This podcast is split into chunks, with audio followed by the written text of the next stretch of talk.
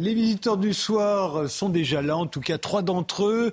Ça commence juste après le rappel des titres d'Isabelle Piboulot. Défendre la réforme contestée des retraites, Emmanuel Macron reconnaît qu'il aurait dû se mouiller davantage. C'est ce qu'il a déclaré lors d'un échange avec des lecteurs du Parisien. Un entretien quasiment un an jour pour jour après sa réélection. Le chef de l'État qui a réaffirmé sa confiance envers Elisabeth Borne compte se réengager dans le débat public en ces temps difficiles. Nouveau coup de pouce de la France à l'Ukraine. Le gouvernement compte fournir des bateaux, des autobus et des rails de chemin de fer. Le ministre délégué au transport Clément Beaune appelle les entreprises françaises à être au rendez-vous dès maintenant. Pour l'heure, le coût de la reconstruction de l'Ukraine est estimé à 383 milliards d'euros, dont 83 milliards rien que pour les transports. Et puis au Soudan, plusieurs pays évacuent leurs ressortissants et leurs diplomates, la France, l'Allemagne, les États-Unis, le Royaume-Uni ou encore la Suède. D'après Paris, deux avions avec une centaine de personnes à leur bord chacun ont quitté Khartoum pour rejoindre Djibouti. Depuis le 15 avril, les combats entre armées et paramilitaires font rage au Soudan avec plus de 420 morts et 3700 blessés.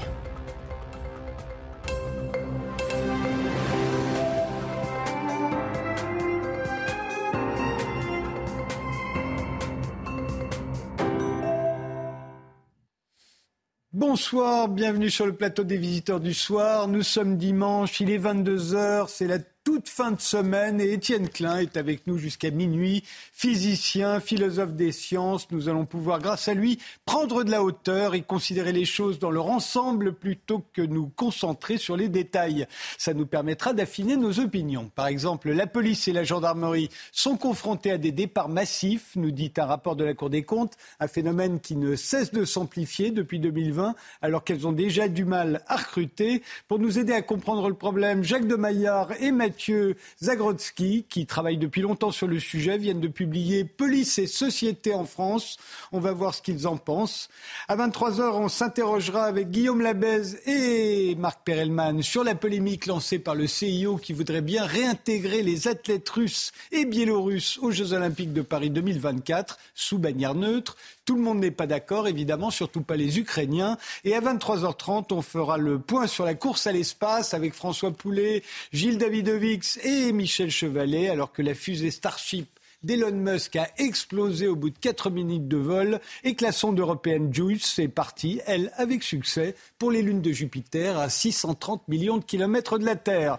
Étienne Klein, commençons tout de suite euh, avec vous. Vous publiez un livre intitulé Court-circuit chez Gallimard. Qu'est-ce que vous appelez un court-circuit euh, Quelque chose qui fait des étincelles, forcément? Bah, Si possible. L'idée, c'est de prendre deux notions qu'on n'a pas l'habitude d'associer, deux verbes, deux concepts, par exemple, de les rapprocher puis voir ce qui se passe. Alors vous le faites notamment avec les Rolling Stones et Albert Einstein. Oui, alors ça c'est pas c'est pas le chapitre le plus sérieux du livre. Hein, non, mais c'est un des plus parlants. J'étais adolescent, j'avais deux photos d'Einstein affichées au mur et des photos des Rolling Stones.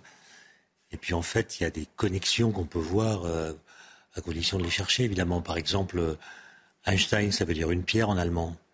Rolling Stone, Stones, ça veut dire euh, des pierres euh, en anglais. Donc on passe du singulier au pluriel. Et puis il y a la langue. Einstein a tiré la langue le jour de son anniversaire pour ses 71 ans. Et ça a été une photo qui est devenue iconique et qui le résume plus que son œuvre d'une certaine façon. Et puis les Stones, quand ils ont publié leur album Sticky Fingers avant leur première grande tournée internationale, ont cherché à avoir un logo qui les, identifie et ils ont contacté le directeur de la euh, Royal School of Art de, Londres qui leur a proposé un étudiant qui s'appelle John Pash qui a rendu visite à Mick Jagger. Mick Jagger lui a montré la photo de la déesse Kali qui tire la langue et il a proposé cette. Et je crois qu'il a payé 25 euh, dollars, je crois. Oui, mais après, je pense que les droits ont suivi. Et est-ce qu'il avait conscience de la langue d'Einstein?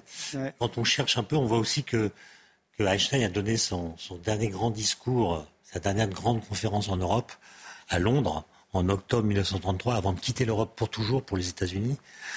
Et il a fait cette conférence en anglais dans le Royal Albert Hall, grande salle de conférence à Londres. Et les Stones y ont donné là l'un de leurs premiers concerts londoniens, 30 euh, ans plus tard, en 1963. Ils avaient 19 ans. Et sur l'affiche qui annonce le concert, on voit leurs photos, mais aussi leur définition, si on peut dire. Et Keith Richard est présenté comme un guitariste de 19 ans qui rêve d'avoir une péniche sur la Tamise, ce qui n'est pas très rock'n'roll. Après, il y a l'histoire quantique sur lesquelles on reviendra. Mais il y a, quelque chose qui est intéressant aussi. Vous dites que les, Rolling Stones, finalement, n'ont jamais réussi à se séparer, au sens où à chaque fois qu'ils ont essayé de faire bah, un album solo, c'était nul. Le tout est plus que la somme de ses parties. Et ça, c'est très. D'ailleurs, quand, quand, un. Voilà, c'est. Einstein n'aimait pas ça, lui. La mécanique quantique propose des situations qu'on appelle l'intrication quantique, dans lesquelles le tout est plus que la somme de ses parties. Il n'aimait pas ça. Il a publié un article en 1935 qui est l'un des articles les plus cités de l'histoire de la physique, et ça a été l'occasion d'un débat très long sur la bonne interprétation de la mécanique quantique, et qui a abouti à des expériences qui ont tranché la question, ce qui a valu à Alain Aspect cette année d'avoir le prix Nobel de physique en 2022. Mais les Stones, en effet, quand il y a un des membres qui part ou qui meurt, ça arrive, bah, ça reste les Stones. Vous parlez dans votre livre, vous dites qu'il y a plusieurs intelligences, mais qu'elles sont rarement commensurables les unes aux autres. Qu'est-ce que vous entendez par là? Moi, je fais partie d'une génération euh, dans laquelle, euh, à l'école, on laissait penser de façon implicite qu'être intelligent destinait à être soit un intellectuel, soit un scientifique. Mmh. Et puis, si on n'était pas intelligent selon les critères de l'école, on était un manuel. Et mon frère aîné, qui est mort l'an dernier, a, été victime de cette vision très simpliste de ce qu'est l'intelligence. il, faut avoir une vision spectrale de l'intelligence. Euh, on peut être euh, un manuel et très intelligent. Il n'y a pas de main intelligente sans un esprit euh, qui la pilote. Les guides de haute montagne ont une forme d'intelligence extrêmement subtile. Je les connais bien. Et puis d'autres formes de métiers manuels réclament de l'intelligence. Et je pense qu'on est, dès lors qu'on distingue différentes sortes de choses, on dit que A n'est pas la même chose que B. Notre esprit pose immédiatement la question est-ce que A est mieux que B? Autrement dit, dès qu'on voit une distinction, on cherche à en inférer une hiérarchie. Et ça, c'est quand même euh, quelque chose d'assez ravageur, comme s'il fallait classer dans un ordre, selon une sorte de relation d'ordre, les différents types d'intelligence. En fait, non, il n'y en a qu'une qui se déploie selon un spectre continu qu'on ne peut pas résumer à un seul point. Vous dites aussi dans ce livre, Étienne Klein, que nous n'avons jamais été aussi soumis dans l'histoire euh, à un tel tsunami de savoir euh, et d'information. Est-ce que vous pensez que tout communique, qu'il y a des passerelles entre tout? Non, par contre, dans les mêmes canaux de communication circulent en même temps des connaissances, scientifiques ou autres, des croyances, des commentaires, beaucoup de commentaires. Mmh. Le temps qu'on passe à commenter l'information est plus long que le temps de l'information elle-même. Euh, des préjugés, euh, des avis, des fake news. Et notre cerveau n'a pas le temps et n'est pas agréé pour faire la distinction entre ces choses. De sorte que les statuts de ces éléments qui sont très différents se contaminent. Quand, quand on vous présente une connaissance, vous pourriez objecter qu'il s'agit en fait de la croyance d'une communauté particulière. Ou bien si moi je vous présente une croyance, euh, je pourrais me défendre en disant que c'est en fait une vraie connaissance qui est injustement méprisée par les sachants. De sorte que ça crée une confusion générale. il n'y a pas de faits. En réalité, il n'y a que des discours sur les faits. Ben, il y a des faits, évidemment, mais il y a aussi beaucoup de commentaires sur les faits. Et on a un spectre de propositions pour ce qui est de leur interprétation qui est tellement vaste que chacun peut choisir de déclarer vrai l'idée qu'il aime, tout en, tout en déclarant aimer la vérité. Quand je dis qu'il n'y a pas de fait, c'est qu'au fond, un fait qui serait détaché de tout discours, serait totalement incompréhensible. Bah, tout dépend de ce qu'on appelle un fait. En physique, par exemple, il n'y a pas de fait brut. Il y a toujours une théorie qui sert à l'interprétation du fait. Quand vous mesurez la distance entre la Terre et une galaxie, on en parlera peut-être tout à l'heure, bah, selon que vous considérez que l'espace est euclidien, plat, sans courbure, ou selon qu'il est courbé selon la théorie d'Einstein, bah, l'interprétation que vous ferez des données ne sera pas la même. Exactement. Donc, on a envie de se dire, mais et la vérité dans tout ça? La théorie d'Einstein est plus vraie que celle de Newton aujourd'hui. Donc ça, elle a résisté à un siècle de prise de données différentes. Je dis pas qu'elle est vraie, je dis qu'elle a quand même euh, à son actif un certain nombre de succès, notamment dans les prédictions qu'elle permet de faire, qui font qu'on ne peut pas la considérer comme une simple hypothèse. Mais comment savoir ce qui est vrai? On a l'impression qu'aujourd'hui c'est devenu la question centrale. C'est la question que tout le monde se pose. Eh ben moi je pense que c'est l'inverse. J'ai l'impression que la vérité n'a plus beaucoup d'importance. Pourquoi? Parce Que toutes les thèses cohabitent. Ouais donc, on n'a pas le moyen de faire une enquête pour savoir laquelle est vraie par rapport aux autres. Et on a tendance à considérer qu'on peut choisir la vérité euh, un peu comme on le veut. Et j'en veux pour preuve que on peut mentir sans en payer le discrédit symbolique. Trump, par exemple, a beaucoup menti sans que ça lui coûte grand-chose du point de vue électoral. Euh, mais la physique a sa vérité, qui n'est pas la vérité philosophique. Vous avez souvent écrit là-dessus. Alors, je n'ai pas dit exactement ça. J'ai dit que quand on cherche la cohérence intellectuelle, et qu'on voit qu'il y a des mots qui sont communs au vocabulaire des philosophes et au vocabulaire des physiciens. Et qui ne signifient pas la même chose. Par exemple, le mot temps. Les, physiciens parlent du temps. Euh, les philosophes parlent du temps depuis presque l'aube de la philosophie. Les physiciens, c'est plutôt depuis Galilée, depuis Newton, depuis qu'on a mathématisé le temps. Il y a une première question qui se pose, qui est, quand un physicien parle du temps, est-ce qu'il parle de, de la même chose qu'un philosophe? Si la réponse est non, pourquoi c'est le même mot? Si la réponse est oui, il parle de la même chose, Deuxième question, est-ce qu'ils en disent les mêmes choses de cette même chose? Et là, il est clair que non. D'abord, tous les philosophes ne sont pas d'accord entre eux. Les physiciens, il y a plusieurs théories qui ont chacune un statut particulier pour le temps. Et donc, moi qui m'intéresse au temps, à qui je dois accorder du crédit Selon quels critères? Et c'est là que la discussion devient intéressante. Et pour le coup, il y a un court-circuit qui est réclamé par la cohérence intellectuelle. Si vous faites comme si chacun pouvait dire ce qu'il veut sur le temps, le temps devient un concept complètement inintéressant qui n'est que le reflet des discours, des discours qu'on porte sur lui, sans qu'il y ait une réalité qui lui corresponde. Donc la réalité existe. Moi, je pense que si on est scientifique, c'est qu'on pense, à tort ou à raison, qu'il existe un en dehors de l'esprit. C'est-à-dire que si nos discours ne renvoient qu'à notre cerveau, autant faire de la psychologie. Oui et à notre propre perception. En fait, il y a un réel Il y a un réel qui peut dire non, qui peut dire non à ce que nous pensons, qui peut contredire les projections que nous portons sur lui. On est, soumis également à un tsunami d'innovation technologique euh, dont le dernier avatar, on l'a vu là, c'est l'intelligence artificielle. Tout à coup, elle nous saute aux yeux. On est tous là à la regarder, ou du moins à essayer de la regarder dans les yeux, c'est pas facile. Euh, est-ce que l'homme en sort grandi ou au contraire plus, plus petit que jamais? Moi, je dirais, euh, excusez-moi pour l'ambivalence, euh, ni l'un ni l'autre. C'est-à-dire que le mot intelligence dans intelligence artificielle, c'est un mot anglais. C'est l'intelligence au sens anglais du terme, c'est-à-dire gestion des données, traitement de l'information, mmh. intelligence service. Le mot intelligence en français, c'est autre chose. C'est évidemment la gestion des données, mais c'est aussi la pensée critique, c'est aussi la, capacité à poser des questions contrefactuelles, qu'est-ce qui se passerait si? Et c'est aussi la capacité à dire ce par quoi on est intelligent. Si on émet un avis, on est capable de l'argumenter, de le justifier. Et c'est par cela qu'on montre qu'on est intelligent. L'IA, l'intelligence artificielle, ne fait pas ça. Elle donne des avis sans dire comment elle les a obtenus, sans pouvoir les justifier. Et donc la question est, est-ce qu'on lui fait confiance ou non? Et moi, je pense que pour l'instant, euh, l'intelligence humaine a une sacrée longueur d'avance. J'en veux pour preuve que la physique contemporaine, celle qui est née avec Galilée, euh, Newton, est une physique qui est née sans données. Hmm. Très peu de données. Quand Einstein, pardon, Einstein, non, quand Galilée dit tous les corps tombent à la même vitesse dans le vide, il n'a pas de données. Puisqu'à l'époque, on ne sait pas faire le vide, et la plupart des doctes pensent que le vide n'existe pas. Donc il trouve la bonne loi de la chute des corps, tous les corps tombent à la même vitesse dans le vide, sans avoir de données pour le démontrer. Et aujourd'hui, eh ben, on peut faire le vide et on vérifie que Galilée a raison. Et si aujourd'hui, on avait toutes les données qu'on a, sans avoir par exemple les équations d'Einstein pour la gravitation, et qu'on demande aux données, avec des algorithmes qui les analyseraient, de retrouver les équations d'Einstein, elles ne pourraient pas. Donc pour l'instant, l'intelligence humaine fait mieux que l'intelligence artificielle. Alors, Je ne dis pas que ça va durer oublions l'intelligence artificielle, la technologie, ce tsunami technologique mm. qu'on vit depuis un certain temps.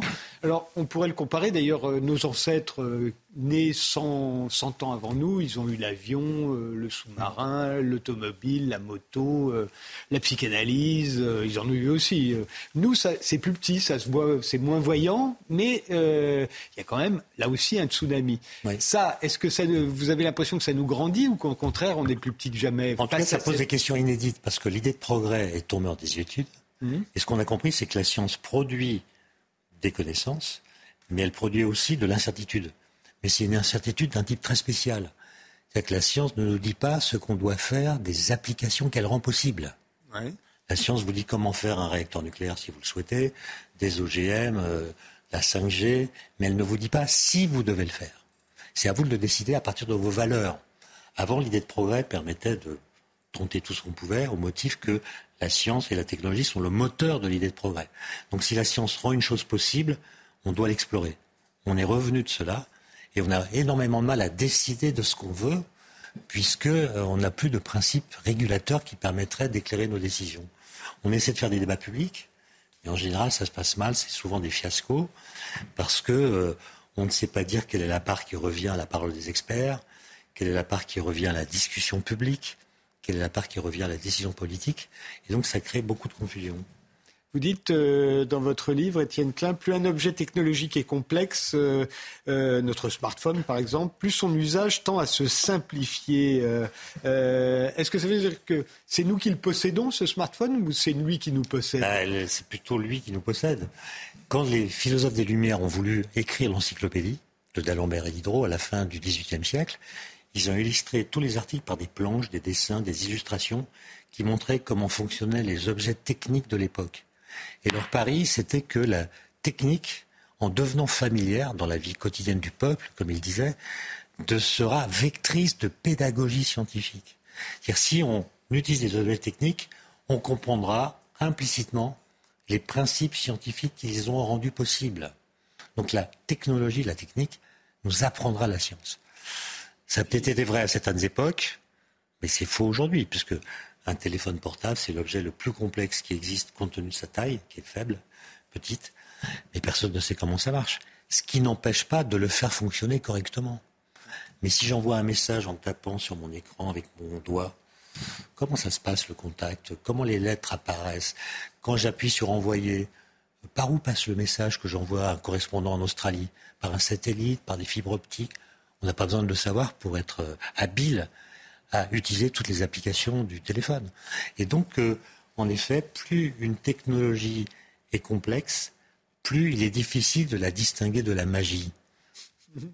La, pensée algorithmique, c'est quoi? En quoi est-ce qu'elle est différente de la pensée? Bah, Disons que la pensée algorithmique, elle est purement logique. Or, la pensée, c'est aussi la dimension contrefactuelle, c'est-à-dire de poser des questions du type qu'est-ce qui se passerait si on, fait un pas de côté, on trouve un moyen de faire en sorte que le monde décoïncide de ce qu'il nous montre. L'intelligence artificielle peut le faire, ça. Euh, Elle a commencé. ChatGPT a commencé, ça. Non, ChatGPT ne dit que des choses qui ont déjà été dites. Oui, mais il vous dit si les Romains euh, n'avaient pas perdu le pouvoir à Rome, comment ce serait Ah, il le dit ça Oui. Il y a même un livre qui va sortir dans très peu de temps. je, l'inviterai ici pour qu'il nous dise comment il a fait. Je de l'incompétence. mais peut-être qu'il le dit ChatGPT parce que des humains l'ont déjà dit. Sans doute. Voilà, il ne l'invente pas. Peut-être. Hmm. Peut-être. Ça, c'était... Et quand Einstein se pose la question, par exemple, qu'est-ce que je ressentirais si je tombais en chute libre hmm. Évidemment, il ne fait pas l'expérience. Hmm. Tomber en chute libre, ça veut dire tomber dans le vide. Et Einstein comprend que s'il tombe dans le vide et s'il prend un objet, par exemple ses lunettes, qui n'ont pas la même masse que lui, qu'il lâche l'objet, l'objet va tomber à la même vitesse que lui puisque tous les objets tombent à la vitesse dans le vide, comme l'a dit Galilée. Donc il verra que la lunette ne tombe plus. Le fait de subir la gravitation annule en apparence la gravitation. Et eh bien ça, c'est une expérience de pensée, comme on dit, que l'intelligence artificielle ne peut pas réaliser pour l'instant. Vous parliez de, des données tout à l'heure et de, par rapport aux découvertes d'Einstein. Euh, les, les, big data, justement, est-ce qu'elles ne risquent pas de mettre euh, la science à l'épreuve? Puisque un certain nombre de lois ont été découvertes sans données. Alors, justement, le fait qu'on en ait énormément. Dans les grandes écoles, il y, a une, querelle des anciens et des modernes. Il y a les vieux comme moi qui disent il faut apprendre aux étudiants les théories physiques. Parce que les théories physiques en disent plus sur le réel que les données. Et d'autres qui disent non, il faut enseigner la programmation, l'algorithmique, les langages de programmation, puisque bientôt l'intelligence artificielle avec le big data va nous en dire plus sur le monde par les données numériques qu'il nous livre que les théories physiques. Pour l'instant, je pense que les vieux ont raison. Euh, c'est-à-dire que les théories physiques, elles, agissent comme des treuils ontologiques. C'est-à-dire que si vous les prenez au sérieux, elles permettent de prédire l'existence d'objets qu'on n'a jamais vus et qu'on finit par détecter parce que les théories les prédisent. Les exemples sont innombrables. Il y a eu le neutrino, particules, le boson de Higgs, les quarks, les bosons intermédiaires, les ondes gravitationnelles, les trous noirs, dont celui qui est au centre de notre galaxie, un trou noir supermassif dont on a une image il y a quelques mois. Et donc, et donc pour l'instant, les théories physiques augmentent le champ des données et nous permettent d'avoir des données qu'on ne pourrait pas avoir sans que les théories euh, nous disent qu'elles existent. À propos de trous noirs, euh, vous avez un chapitre dans votre livre où vous expliquez que les, les physiciens brodent du noir en ce moment. Euh, c'est quoi tout ce noir? Mais parce que quand vous avez une... Imaginez, vous avez une théorie physique dans laquelle vous avez confiance, parce qu'elle a été soumise à toutes sortes de tests qui l'ont validée, en partie. C'est le cas de la relativité générale d'Einstein, la théorie de la gravitation. Et puis vous faites des mesures, des observations de la dynamique des galaxies. Et vous voyez que la dynamique des galaxies est exactement comme la théorie d'Einstein le prévoit, sauf que pour expliquer ce qu'on voit, il faut imaginer qu'il y a dix fois plus de matière qui agit gravitationnellement sur les galaxies que celle qu'on voit. Bah, vous dites, euh, il, doit y avoir, de la matière qui n'émet pas de lumière, mais qui agit gravitationnellement. On l'appelle la matière noire. De quoi est-elle faite? Pendant longtemps, on a pensé que c'est de la matière ordinaire, mais froide, qui n'émet pas de lumière. Et puis aujourd'hui, on sait que si cette matière existe, elle est de nature différente de celle qu'on connaît. De quoi? C'est toute la question. Mais il y a aussi des gens qui disent, et peut-être que c'est la théorie d'Einstein qui est fausse. Et donc quand vous avez une contradiction entre des observations, des mesures et une théorie, il y a deux solutions. Soit la, la solution ontologique, vous dites qu'il y a quelque chose dans l'univers qu'on n'a jamais vu, qui, s'il existe, rétablit l'accord.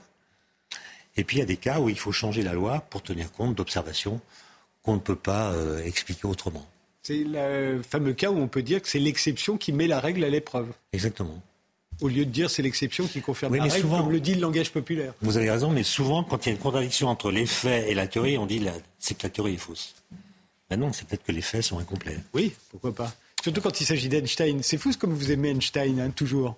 Bah oui. Puisque vous aviez déjà son poster euh, dans votre chambre. je suis fidèle en amour, moi.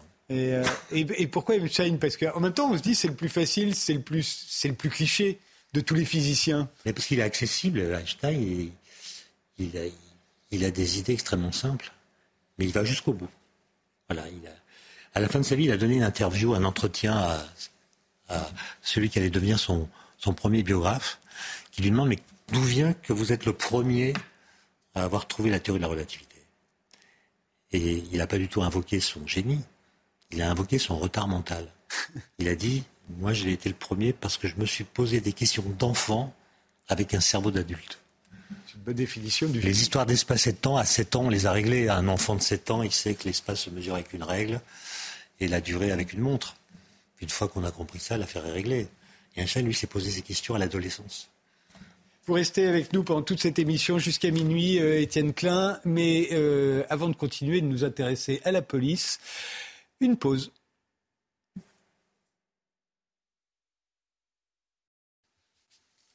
La police a du mal à recruter et en plus elle doit faire face à une vague de démissions sans précédent.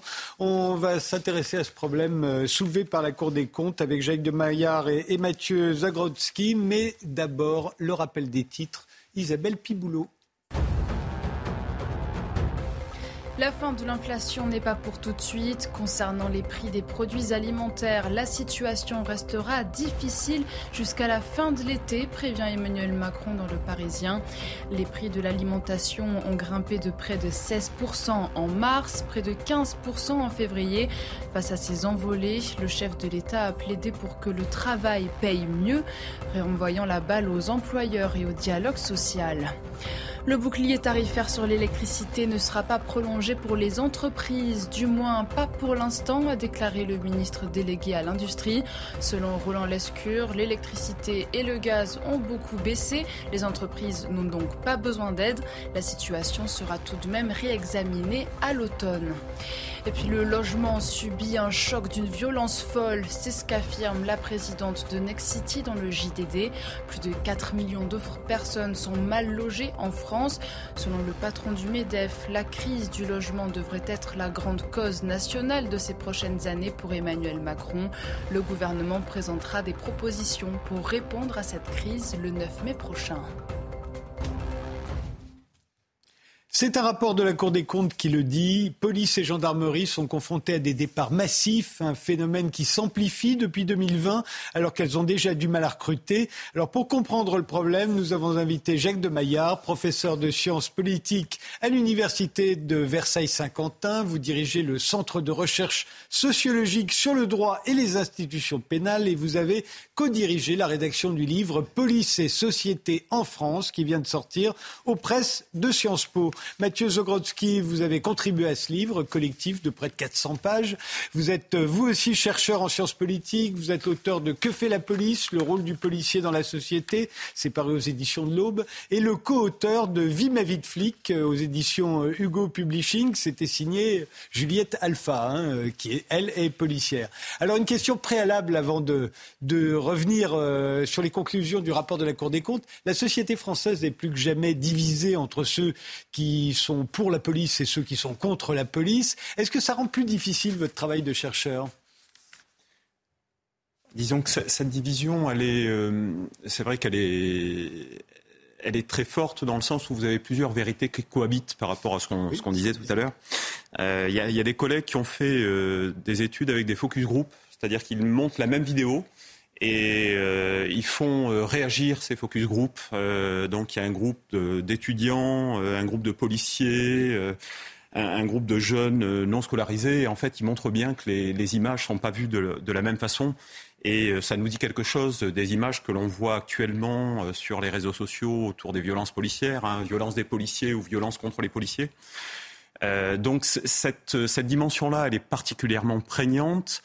Nous, dans notre travail, je dirais pas qu'elle euh, qu'elle l'affecte. En revanche, euh, quand on a comme nous euh, voilà, la, volonté de mieux comprendre les choses, de la peindre pas en noir et blanc, mais en voilà gris clair ou gris foncé, ou de, de, faire des propositions de réforme, c'est pas le contexte le plus favorable parce que la polarisation est très forte. Je note cependant qu'il y a toute une série de points où ça a un peu évolué. Je, je, vois sur les, les, questions des violences policières, par exemple, il y a euh, un an, la question a été posée, euh, je crois que c'est par l'Ipsos. Euh, c'était à peu près 45% des, répondants qui considéraient que c'était une réalité. Maintenant, c'est devenu 55%. Donc, vous voyez, à la fois, effectivement, il y a une polarisation forte, mais il y a aussi des évolutions dans l'opinion. donc, ce rapport de la Cour des comptes qui explique il explique ce record de, démissions euh, dans la police et dans la gendarmerie par la concurrence avec les polices municipales qui attirent de plus en plus policiers et gendarmes. Vous savez pourquoi? Il, y a plusieurs, il peut y avoir plusieurs, raisons à ça. Euh, disons que euh, la problématique de la police et de la gendarmerie, c'est que ce sont des forces nationales. Enfin, la police nationale et la gendarmerie nationale sont des forces nationales. Donc, vous pouvez être affecté un peu partout sur le territoire, y compris dans des endroits où vous ne souhaitez absolument pas travailler. Tandis que les polices municipales, c'est du recrutement, euh, je dirais, euh, local. C'est-à-dire qu'une fois que vous choisissez d'aller dans telle ou telle police municipale, vous y restez, avec en plus euh, des, propositions salariales qui peuvent différer, des responsabilités qui, peuvent différer, des doctrines d'emploi qui peuvent également différer. il y a certaines polices municipales qui sont attractives parce qu'elles offrent un meilleur matériel ou un armement de meilleure qualité qu'une autre. En même temps, on n'a pas de pouvoir d'enquête quand on est euh, alors, C'est vrai que c'est un petit peu le, paradoxe. Disons qu'il y a quelques années, le mouvement était plutôt de quitter la police municipale pour essayer de rejoindre mmh. une force nationale. C'est plus prestigieux, comme vous dites, vous avez des pouvoirs judiciaires que vous n'avez pas en police municipale. Mais peut-être que la balance est en train de, s'inverser aussi par rapport euh, euh, aux conditions de travail des forces nationales. Jacques de Maillard le pouvoir judiciaire, c'est une ressource, mais c'est aussi une contrainte. Hein. On, en parlera peut-être tout à l'heure, mais euh, on voit qu'il y a une charge très importante sur euh, les enquêteurs, sur les gens qui font de la police judiciaire. Et donc, euh, ce qui est valorisant, c'est aussi bureaucratisé. Donc, c'est aussi une charge de travail, un stress qui n'est pas nécessairement valorisé pour les policiers et les gendarmes. Mais en même temps, c'est une police qui est encensée, celle-là, la police judiciaire même en France, où, encore une fois, on est divisé entre les pour et les contre. Tout à fait. Mais vous avez plusieurs types de police judiciaire. Euh, c'est-à-dire que quand on pense police judiciaire, on pense à l'enquêteur prestigieux, on pense au commissaire Maigret, et on pense à la police judiciaire au sens l'institution direction centrale de la police judiciaire. Ça, ce n'est qu'une partie, c'est la partie la plus faible en nombre d'affaires et même en nombre d'agents, d'officiers de police judiciaire, d'agents qui font des enquêtes. La majeure partie des enquêtes, c'est d'abord et avant tout du travail euh, difficile sur la masse des affaires qui font le quotidien, euh, les violences euh, intrafamiliales, les violences sexuelles, qui se traduisent par une accumulation d'affaires. Souvent, vous avez des enquêteurs avec plus de 200 affaires. donc des portefeuilles considérables qui sont difficiles à traiter, où finalement ce qui finit par primer, c'est de clôturer l'affaire plutôt que de la résoudre. C'est vrai qu'aux yeux du grand public, la police judiciaire jouit d'un certain prestige. Déjà parce que, institutionnellement, en France, elle a toujours été un petit peu privilégiée par rapport à la sécurité publique. Là, je parle encore une fois des grandes brigades de police judiciaire. C'est la distinction que vient de faire Jacques. C'est que vous avez les grandes brigades type brigade criminelle, brigade de répression du banditisme. Ça a toujours été valorisé par l'État. Ça a aussi été beaucoup valorisé par l'industrie du divertissement, ce qui a joué dans les, dans les mmh. perceptions. Et moi, je me souviens que quand j'ai commencé à travailler dans la police, c'était au milieu des années 2000, vous aviez toute une génération euh, de brigadiers, brigadiers chefs, de policiers un petit peu plus anciens qui ont été marqués très négativement. Alors en sécurité, je parle de gens en sécurité publique, donc personnes en uniforme qui travaillent en police secours par exemple, qui ont été marqués très négativement par le film Pinot simple flic. Parce qu'il tournait les policiers du avec Gérard, de, avec Gérard, qui est une comédie qui tourne en ridicule euh, les policiers de voie publique en uniforme, par opposition à euh, toute une flopée de films avec Alain Delon, avec Jean-Paul Belmondo, avec le flic de PJ, enquêteur. Mais alors dans ce sens-là, euh, le gendarme de Saint-Tropez a dû faire du tort à beaucoup de gendarmes. Alors c'est déjà beaucoup plus ancien, Le, gendarme de, Saint-Tropez.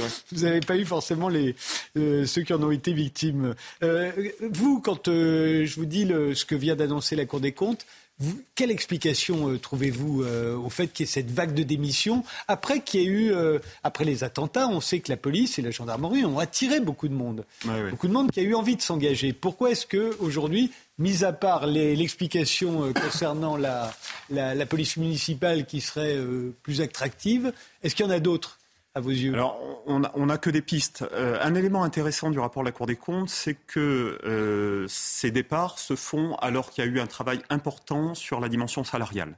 Donc, on peut faire l'hypothèse que euh, la dimension, notamment des rémunérations, c'est pas le problème, n'est pas cruciale. Donc, ça renvoie à d'autres questions qui sont des questions plus complexes, plus qualitatives.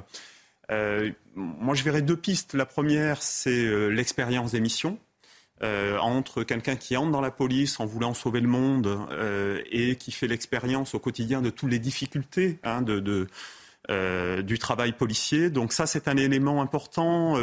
avec le stress qui l'accompagne, avec souvent le sentiment d'être les mal aimés. on a fait des enquêtes où en fait on voit que les policiers se perçoivent comme étant beaucoup plus mal aimés qu'ils ne le sont en réalité. Ah Donc cette, cette dimension, l'expérience subjective est importante. Elle se croit sans doute avec une dimension plus interne à l'institution. Quand vous rentrez en école de police, vous rentrez dans un cadre qui est très hiérarchisé, très vertical. Euh, et c'est pas nécessairement ce qui est attendu par les, par les, jeunes qui entrent. Hein. Ce sont des pistes, mais euh, voilà, cette dimension des relations internes avec une aspiration à beaucoup plus d'horizontalité peut peut-être expliquer le fait qu'on ait des déceptions sur les premiers mois, premières années euh, d'expérience du métier. On peut se demander aussi pourquoi les, policiers, qui sont des, héros de fiction, ne sont pas des héros dans la réalité. Et, j'imagine que quand on entre dans la police, ça doit être un choc. Parce qu'on y entre justement parce qu'on a des images de héros de fiction. Oui. Mathieu? Oui, alors j'y vais. Alors c'est vrai, il y a aussi un, autre pan, je dirais, de, comment dire, euh, de l'industrie euh, télévisuelle qui a renforcé cette image. Ce sont tous les reportages et tous les documentaires, vous savez, en immersion euh, au sein de la BAC, au sein d'hôtel, hôtel unité, où on montre en fait, on fait un condensé de six mois de travail de voie publique ou d'enquête d'ailleurs, où on montre des policiers qui résolvent des problèmes, qui en fait résolvent des enquêtes, interpellent des gens. Le quotidien, quand vous le suivez, comme on le fait avec Jacques depuis des années, c'est-à-dire qu'on accompagne des équipages de police ou de gendarmerie sur le terrain, on va en immersion, vous vous rendez compte qu'en réalité, souvent, les policiers et les gendarmes n'ont pas de solution à proposer aux gens. Ils appellent, euh, il y a eu un vol à l'arraché, ou il y a eu une agression, ou il y a eu une dégradation. Puis en fait, les policiers ne euh, vont pas pouvoir interpeller tout de suite la personne, vont vous dire euh, allez porter plainte au commissariat, et vous avez un requérant, une requérante, déçu par la réponse qui a été apportée. Et en réalité, c'est un décalage pour le public et c'est un décalage pour les agents eux-mêmes qui souvent se retrouvent démunis euh, incapables de fournir une solution malgré eux euh, aux personnes qui les sollicitent. Le, problème des violences policières, vous l'évoquiez tout à l'heure, Jacques de Maillard, euh, alors c'est nié par les uns, c'est exacerbé pour les autres. Est-ce que ça joue dans le désamour que peuvent avoir les policiers pour leurs propres fonctions. Oui, ça joue de façon importante parce qu'en fait, tout à l'heure, je parlais des, policiers qui se vivent comme étant les mal-aimés. cette dimension-là, elle est particulièrement forte avec chez eux, du fait de leur activité, ils ont besoin de se serrer les coudes. Donc, vous êtes dans des, euh, dans des univers avec une solidarité collective euh, extrêmement forte. Vous avez besoin de pouvoir compter sur votre collègue. Ce qui fait que vous avez une socialisation et des filtres de perception. Souvent, les policiers euh, voient les images qui circulent comme des atteintes à la profession dans son ensemble. Et donc cette dimension-là est perçue très négativement, ce qui fait que le nous-eux nous, les policiers de base qui faisons un travail difficile, eux, les médias qui ne comprennent pas, euh, etc., euh, est structurant dans ces univers professionnels. Donc, euh, à partir de là, la logique du cercle vicieux est particulièrement prégnante. C'est-à-dire le cercle vicieux, j'anticipe une menace et je me comporte en fonction de cette menace. Donc je, pense que les gens ne m'aiment pas et donc je me comporte en fonction. Et donc l'un des enjeux forts, on a parlé des escalades récemment autour euh, des questions de maintien de l'ordre, mais ça se pose aussi dans la sécurité du quotidien, c'est comment est-ce que vous arrivez à mettre en place des cercles vertueux où euh, le policier euh, noue une relation coopérative avec le public et trouve intérêt à son métier au quotidien? Non, j'ai pas, pas grand-chose à ajouter. Je pense qu'il y a quelque chose aussi qui relève d'un point soulevé par Étienne Klein euh, tout à l'heure, c'est également l'apparition des nouvelles technologies qui ont euh, exacerbé chez les policiers ce sentiment d'être en permanence sous surveillance. Je fais allusion notamment au fait d'être filmé systématiquement en intervention, mmh. qui est un gros point de ressentiment qui ressort chez les agents, chez les agents de voie publique. Et on l'entend, moi personnellement je l'ai déjà entendu dès l'école de police, chez des jeunes qui ont fait leur premier stage, quand vous êtes en école de police au bout de six mois, vous allez passer quelques semaines en immersion sur le terrain, dans un commissariat, dans un service de voie publique, et ils reviennent en disant c'est insupportable, on est, tout le temps suspecté de faire quelque chose de mal parce qu'on est filmé et on balance sur les réseaux sociaux nos interventions sans donner le contexte. Et ça, ça a, je dirais, contribué à renforcer ce clivage. Quelque chose à ajouter, euh, Étienne Klein? Les, les, flics, euh, si j'ose dire, se sont fliqués. C'est tout à fait ça. Et vous parliez d'émissions euh, en parlant de policiers qui sont dans la police nationale et qui vont vers les polices municipales. Ça, c'est pas vraiment une démission parce qu'on reste dans le corps de la police. Est-ce qu'il y a des démissions où les policiers cessent d'être policiers pour, euh, pour faire autre chose? Oui, a, la part euh, des, des, policiers nationaux et des gendarmes qui vont en police municipale n'est pas la part euh, principale pour les polices municipales, euh, c'est une source de recrutement euh, très favorable parce qu'ils n'ont pas besoin de les former en définitive. Euh, donc pour une police municipale, c'est des recrutements très utiles, ce qui pose un problème d'ailleurs pour les polices municipales, parce que les polices municipales, est-ce qu'elles doivent ressembler nécessairement à la police nationale et à la gendarmerie? Or, en recrutant des policiers et des gendarmes, vous avez cette inclination qui est une inclination qui peut conduire à avoir un modèle professionnel mais qui n'est pas nécessairement fondé sur un ancrage local, une forme de proximité relationnelle avec le public. Il y a aussi ceux qui partent vers la sécurité privée, hein, on sait qu'il y en a, et puis il y a ceux qui partent pour faire complètement autre chose, euh, j'imagine. Euh, restons sur euh, cette idée du contrôle, parce que est-ce qu'il y a un problème de contrôle? Les, policiers, quand on en parle avec eux, ils trouvent qu'ils sont hyper contrôlés.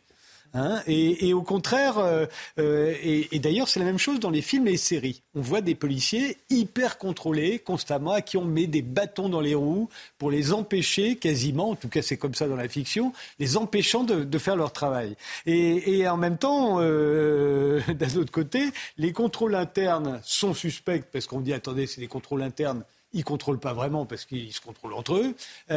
alors, qu'est-ce qu'il y en est? Quel est le rapport du policier au contrôle, à l'idée même du contrôle le, policier se vit comme étant euh, très contrôlé. Ça, c'est évident et effectivement, euh, c'était mentionné par euh, Mathieu Zagrodzki, mais le, ce rôle des, des outils vidéo l'accentue.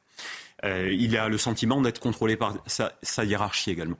En même temps, euh, le travail policier, des, vraiment des décennies d'enquête, euh, de, sociologie du travail policier l'ont montré, dispose d'une autonomie au quotidien qui est considérable. Parce qu'en fait, c'est lui qui priorise ses tâches, qui choisit ses cibles, qui sélectionne ce qu'il a envie de faire de façon privilégiée. Alors évidemment, il y a un contrôle organisationnel, mais cette autonomie au travail est particulièrement forte chez les policiers. Euh, et, et c'est pas toujours facile en termes de contrôle de savoir ce qui a été fait euh, exactement quand vous avez une affaire qui euh, suscite une enquête de l'IGPN ou de l'IGGN, enfin l'inspection générale de la police nationale et l'équivalent pour la gendarmerie. C'est pas toujours facile de savoir exactement ce qui s'est passé dans la scène sur laquelle il y a enquête. Donc voilà, cette autonomie du policier, elle naît aussi de cet indécidable. Euh, ce que je dirais, c'est que bon, les, inspections euh, font leur travail. C'est souvent des enquêteurs euh, aguerris de police judiciaire qui font le travail sérieusement. Mais ce qu'ont montré les enquêtes dans tous les pays occidentaux, c'est que c'est très important d'avoir des instances de contrôle externe. Or, en France, on en a. le défenseur des droits en est une, avec un, pôle d'enquêteurs hein, qui, qui, peut être saisi, mais qui dispose de moyens extrêmement limités. On a un collègue qui a fait une étude comparée internationale et qui montre que vu le nombre de saisines, vu le nombre de dossiers traités par le défenseur des droits, les moyens sont extrêmement faibles. Or, la nécessité de diversifier les compétences. C'est important d'avoir des policiers qui enquêtent sur des policiers, parce qu'ils connaissent le métier policier. Mais c'est insuffisant. Il faut avoir une diversité des compétences pour enquêter véritablement sur de potentielles euh, défiances de la part des policiers. Et les policiers seraient d'accord avec ça Ou au contraire, ils se méfient de ceux qui ne connaissent pas le métier de policier? Ils s'en méfient allègrement. On, vient de terminer une enquête justement pour le défenseur des droits avec des collègues. Euh, et ce qui apparaît de façon nette, c'est que les inspections générales de la police nationale et la gendarmerie nationale sont euh, considérées comme euh, plus efficaces, connaissant mieux le travail policier les enquêteurs du défenseur des droits. Mais à partir de là, ça c'est la situation aujourd'hui. Mais vous avez quand même un travail très important à faire en, formation, euh, en euh, gestion des, agents pour leur faire comprendre tout l'intérêt qu'ils ont à avoir également des sources de contrôle externe. Parce que si vous n'êtes contrôlé qu'en interne, la relation de défiance peut s'alimenter mutuellement. En définitive, euh, l'enquête est jouée d'avance. Donc voilà, il y, a quand même tout un travail en formation et en gestion, en instruction, en management du quotidien pour le faire euh, comprendre. Euh, pour rester encore un instant sur les violences, enfin ce qu'on appelle les violences policières, ce qui sont très larges, hein, ça consiste aussi, c'est à chaque fois qu'un policier tire euh, sur quelqu'un, les policiers justifient tout ça par l'augmentation de la violence en général et, et par l'augmentation des risques qu'ils prennent pour pouvoir faire leur métier. là aussi, comment c'est vécu?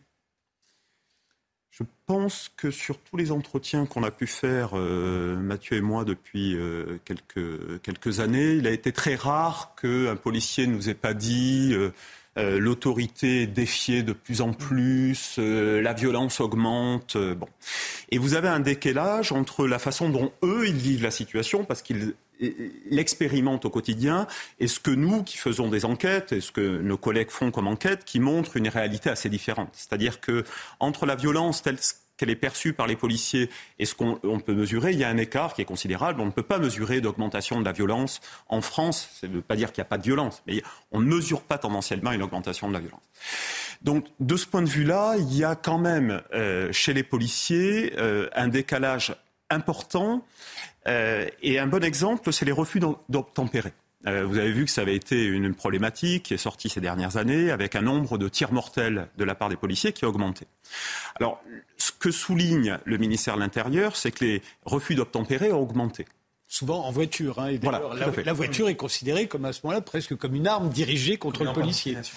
et, les collègues ont bien montré que ce qu'il faut regarder, c'est les refus d'obtempérer graves qui mettent en danger. Et ce qu'ils mettent en évidence, c'est que sur la période 2016-2020, vous avez une augmentation des refus d'obtempérer graves par rapport à 2012-2016 euh, de 35%, c'est pas négligeable, mais le nombre de tirs mortels a lui été multiplié par 5. Donc il y a un moment où vous voyez, il y a, quand même ce besoin de prendre un peu de recul, parce qu'en fait, euh, on peut avoir cette tendance-là de penser que la, la société est de plus en plus violente, qui peut conduire à une augmentation euh, extrêmement importante des tirs mortels, qui ont quand même des conséquences sur les vies des individus considérables. enfin, l'expliquer, pas le justifier, mais l'expliquer par le fait qu'ils anticipent un risque grandissant. Et en anticipant un risque grandissant, euh, forcément, on réagit de façon qui peut sembler parfois disproportionnée. Voilà. D'où l'importance des politiques internes des institutions, c'est-à-dire que euh, les, polices américaines ont considérablement réduit le, nombre de morts euh, euh, au début des années 80. Vous avez beaucoup plus de décès mortels dus à des tirs policiers aux États-Unis que dans n'importe quel pays d'Europe. Oui. Mais ça a baissé dans les années 80 parce que vous avez des grands départements de police, à New York par exemple, qui ont considéré, avant même que le droit change, qui ont commencé à dire, ben non, on n'a plus le droit de tirer sur un suspect en fuite. Et en fait, ça a des effets sur les policiers parce qu'en fait, ils changent leurs pratiques. Vous avez des dispositifs de formation qui les accompagnent. Donc, voilà, il ne faut pas laisser les policiers euh, seuls face à euh, la violence à laquelle ils font face et à la violence que eux peuvent utiliser. Mais la méfiance aujourd'hui euh, à l'égard de l'État est telle que, l'État lui-même est soupçonné de ménager la police, euh, car en cas de, révolte, euh, l'État devra compter sur la police. Ce sera la police qui, le défendra. Et on l'a bien vu au moment des Gilets jaunes. Et, et que ce moment-là, tout à coup, tout le monde se met à suspecter l'État de ne pas vouloir contrarier la police. Quand vous posez la question aux policiers, ils n'ont jamais cette impression-là. Mais par ailleurs, ça n'empêche pas un certain nombre de gens de l'avoir. Mathieu c'est- euh, c'est- vrai, euh, évidemment, que euh, le, le pouvoir politique, il ne faut pas oublier, la police est, un- est aussi un instrument du politique. Le pouvoir politique ne peut pas perdre le soutien euh, de la police. On a vu, par exemple, que des, des protestations policières ont pu avoir raison de ministres de l'Intérieur. L'exemple le plus récent, c'est en 2020. Euh, Il y a l'affaire George Floyd. euh, il y a Christophe Castaner qui fait un- une série de déclarations sur le fait qu'on on réprimerait les soupçons avérés de, de racisme c'est une notion euh, qui juridiquement euh, n'existe pas. Et vous avez tout de suite euh, des, protestations devant les commissariats avec des policiers qui jettent leurs menottes par terre, qui font des grèves du zèle, qui ne, comment dire, qui n'émettent pas de, PV.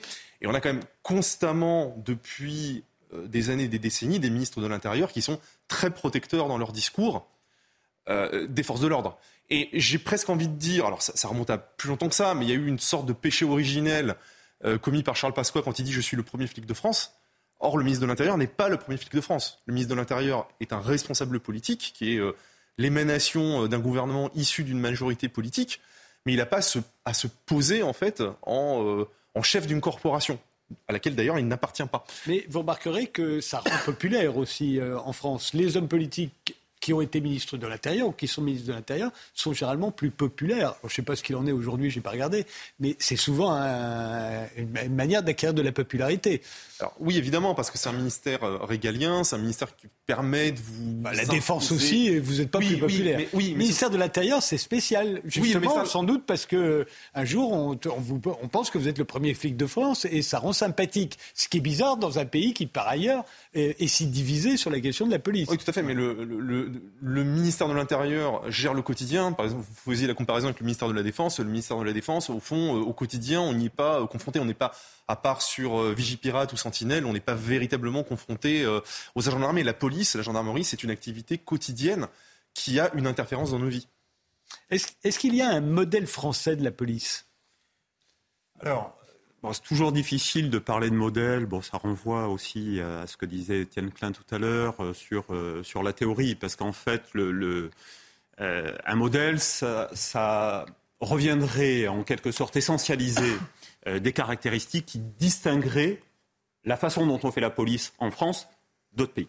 Or, en France, vous avez toute une série de contradictions. Déjà, l'organisation de la gendarmerie, les instructions euh, données en interne à la gendarmerie, le rapport au territoire des gendarmes est pas le même qu'en police nationale.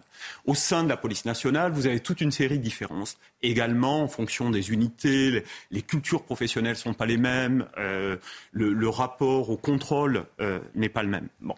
Donc il faut quand même souligner euh, la diversité. Souvent on oppose un modèle anglais qui serait la, la police du peuple euh, et un modèle français qui serait la police du roi. On dit souvent aussi que la police anglaise, on insiste sur le fait qu'elle n'est pas armée. Et, et, c'est là que effectivement les modèles ont quand même leur importance, parce que euh, c'est pas parce que euh, les situations nationales sont contrastées que les, caractéristiques dominantes ne continuent pas d'exister. En Angleterre, vous avez 10% des policiers euh, qui sont armés, là où en France c'est la quasi-totalité. En Angleterre, vous avez euh, des orientations autour de ce qui s'appelle la police par le consentement, où la qualité de la relation, l'usage minimal de la force sont de véritables priorités, où la transparence est un élément, la mesure de la confiance est également un élément dont on, euh, à partir desquels on pense les politiques policières. La Et de ce la point de vue-là, ça fait une en quoi la, la population du pays, enfin de l'Angleterre en l'occurrence, enfin de la Grande-Bretagne, a confiance dans sa police. Voilà. C'est ça? On mesure pour Ce qu'on ne fait euh, pas nous. voilà, on mesure pour évaluer euh, la, performance policière ou la, euh, la qualité du travail policier, la confiance, la satisfaction des usagers dans le travail policier. Donc, de ce point de vue-là, en France, on peut dire que vous avez traditionnellement une police qui s'est construite adossée à l'État et qui doit aujourd'hui faire face à des demandes nouvelles de tranquillité publique dans les territoires, de coopération avec la société civile, euh, d'utilisation minimale de la force. Et donc, il faut que cette police, elle arrive à revoir euh, sa matrice historique euh, dans une situation sociale qui a considérablement changé. Il y a une demande que j'ajouterais à ce que vient de dire Jacques, c'est aussi la demande de transparence et de communication. on en revient toujours aux réseaux sociaux, aux nouvelles technologies. On est dans une ère où on peut directement interpeller en fait l'autorité publique ou la police nationale ou tel ou tel ministre via les réseaux sociaux. Euh, on a un accès à l'information qu'on n'a jamais eu. Euh, alors, euh, je, je me souviens plus du, comment dire, de la multiplication de la quantité de données au cours disponibles au cours des 20 ou 30 dernières années. C'est quelque chose d'absolument faramineux. Donc, on, a accès à l'information, on a accès à un certain nombre d'outils de contrôle. Donc, on demande en fait aux forces de l'ordre de s'aligner avec notre époque et, et de communiquer, d'être plus transparent.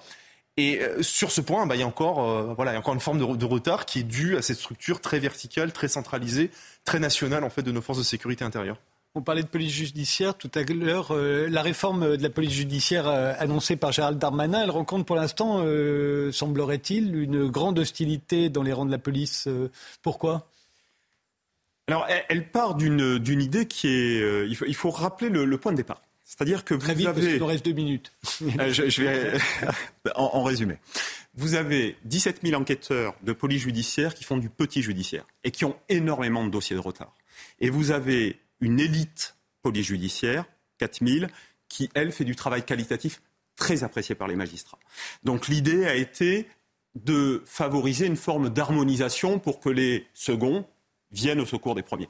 Sauf que euh, la stratégie employée était une stratégie employée euh, verticale avec une logique euh, d'imposition qui a suscité beaucoup d'opposition, non seulement en interne de la part des enquêteurs, qui ne voient pas très bien les enquêteurs polyjudiciaires dans quelle situation ils vont se retrouver. Ils ont peur d'être dans une hiérarchie étroite, mais aussi des magistrats, parce que les magistrats se disent moi, j'ai quand même un travail euh, de qualité fait par des enquêteurs chevronnés que je risque de perdre avec cette réforme. C'est-à-dire que la, la, la, mauvaise enquête risque de chasser la bonne.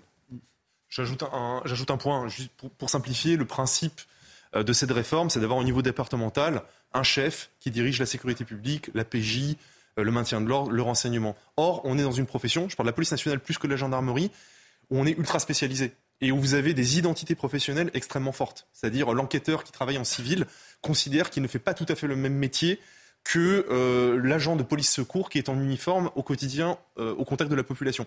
Et le fait de mettre tous ces gens qui ont des identités professionnelles propres sous, euh, le, comment dire, sous un même chef est vu quelque part comme une remise en question de leur identité et de leurs compétences. Un mot. Un Problème assez classique du lien entre les particularismes et le général. Et, c'est vrai, bah, et on n'a pas parlé des, des, guerres des polices, etc. etc. De l'ordre. Voilà, du maintien de l'ordre. Tout ça est traité dans votre livre. Je vous remercie tous les deux d'avoir euh, participé à cette émission. On va faire euh, un rappel des titres avec euh, Isabelle Piboulot. Et puis on se retrouve juste après. Étienne Klein reste avec nous. On va s'intéresser à la réintégration qu'a l'air de vouloir le CIO des athlètes russes et biélorusses dans les grandes compétitions sportives, y compris aux Jeux olympiques de Paris. Dans le Parisien, Emmanuel Macron a abordé le sujet de l'immigration. Le chef de l'État souhaite que la future loi soit efficace et juste, présentée en un seul texte. Selon lui, les procédures actuelles ne fonctionnent plus et sont beaucoup trop longues. Nous devons être plus exigeants en matière d'intégration, défendre une laïcité à la française, a-t-il déclaré. Au Soudan, plusieurs pays évacuent leurs ressortissants et leurs diplomates, parmi eux la France, l'Allemagne, les États-Unis ou encore le Royaume-Uni. Deux avions militaires français transportant 200 personnes de différentes nationalités ont atterri à Djibouti. Depuis le 15 avril, deux généraux s'affrontent pour prendre le pouvoir au Soudan. Plus de 420 morts et 3700 blessés sont à déplorer. Et puis en clôture de la 32e journée de Ligue 1, Marseille s'est imposé 2-1 sur le terrain de l'Olympique lyonnais. Ouverture du score par Gizunder en fin de première période. Alexandre Lacazette égalise à la 68e minute. Mais les Phocéens l'emportent grâce à un but contre son camp de Malo Gusto dans le temps additionnel. Derrière le PSG, l'OM reprend donc sa deuxième place au classement. Lens est troisième.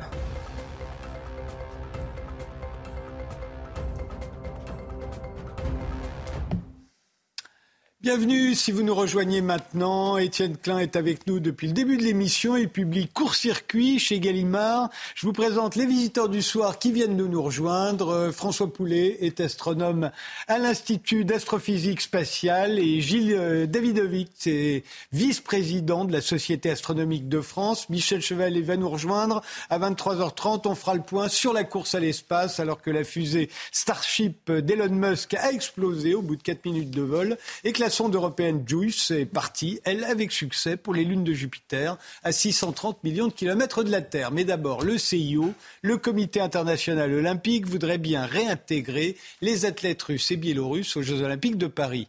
Et ce qui crée la polémique. Euh, Guillaume Labbé, vous êtes président euh, d'une agence de communication. Vous avez publié dans Le Monde une tribune intitulée Autorisons la réintroduction des athlètes russes et biélorusses, mais sous d'autres couleurs. Marc Perelman, vous êtes architecte, professeur d'esthétique à l'Université de Nanterre. Vous avez beaucoup écrit sur les grandes messes du sport-spectacle. Euh, votre dernier livre, c'est 2024, les Jeux Olympiques n'ont pas eu lieu aux éditions du Détour. Alors la question euh, que pose le, le, président du CIO, Thomas Bach, euh, en fait, c'est est-ce que les athlètes doivent pâtir des décisions prises par les dirigeants de leur pays Qu'est-ce que vous en pensez, vous, Guillaume Labbé?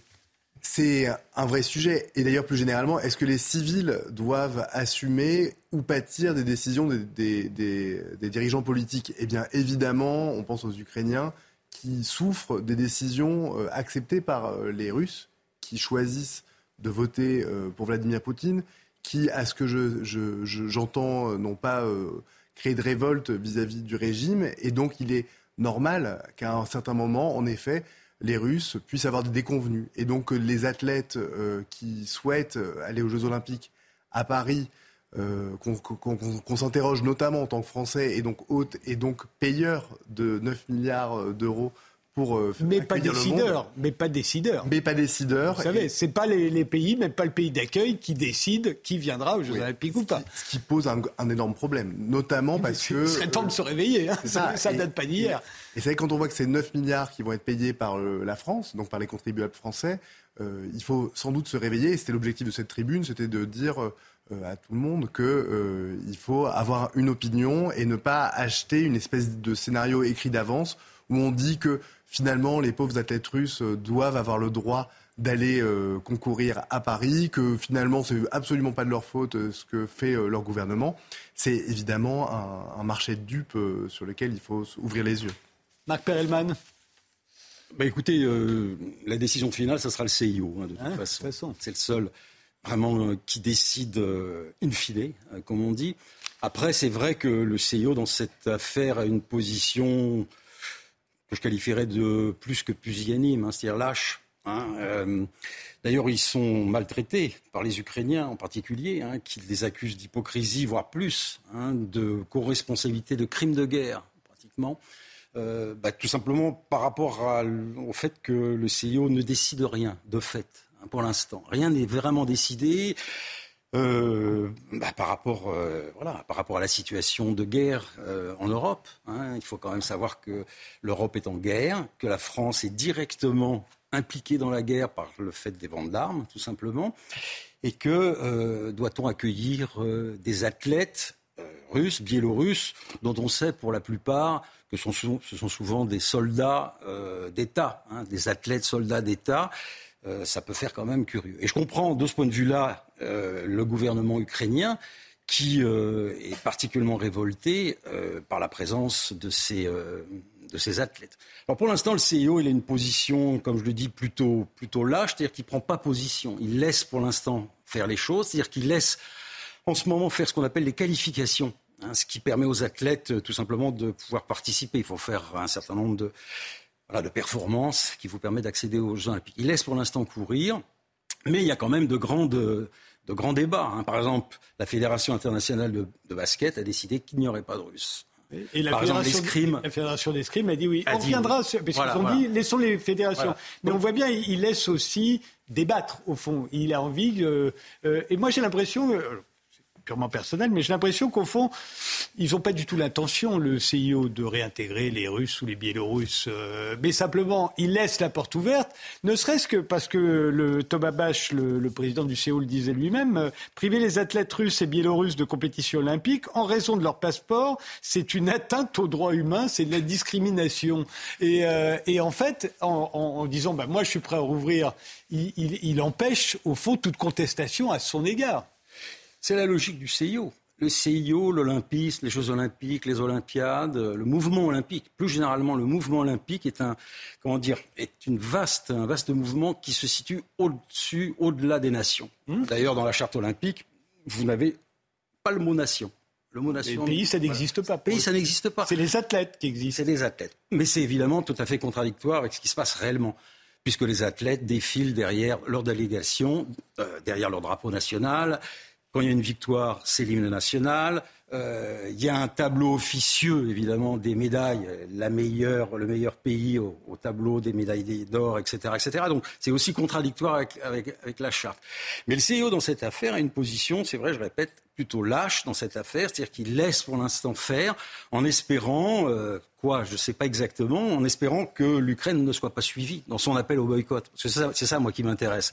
C'est le fait que euh, l'Ukraine ait dit euh, s'il y a des athlètes russes et biélorusses, y compris sous bannière dite neutre, et ils disent d'ailleurs, les Ukrainiens disent il n'y a pas de neutralité, venez voir chez nous ce qui se passe.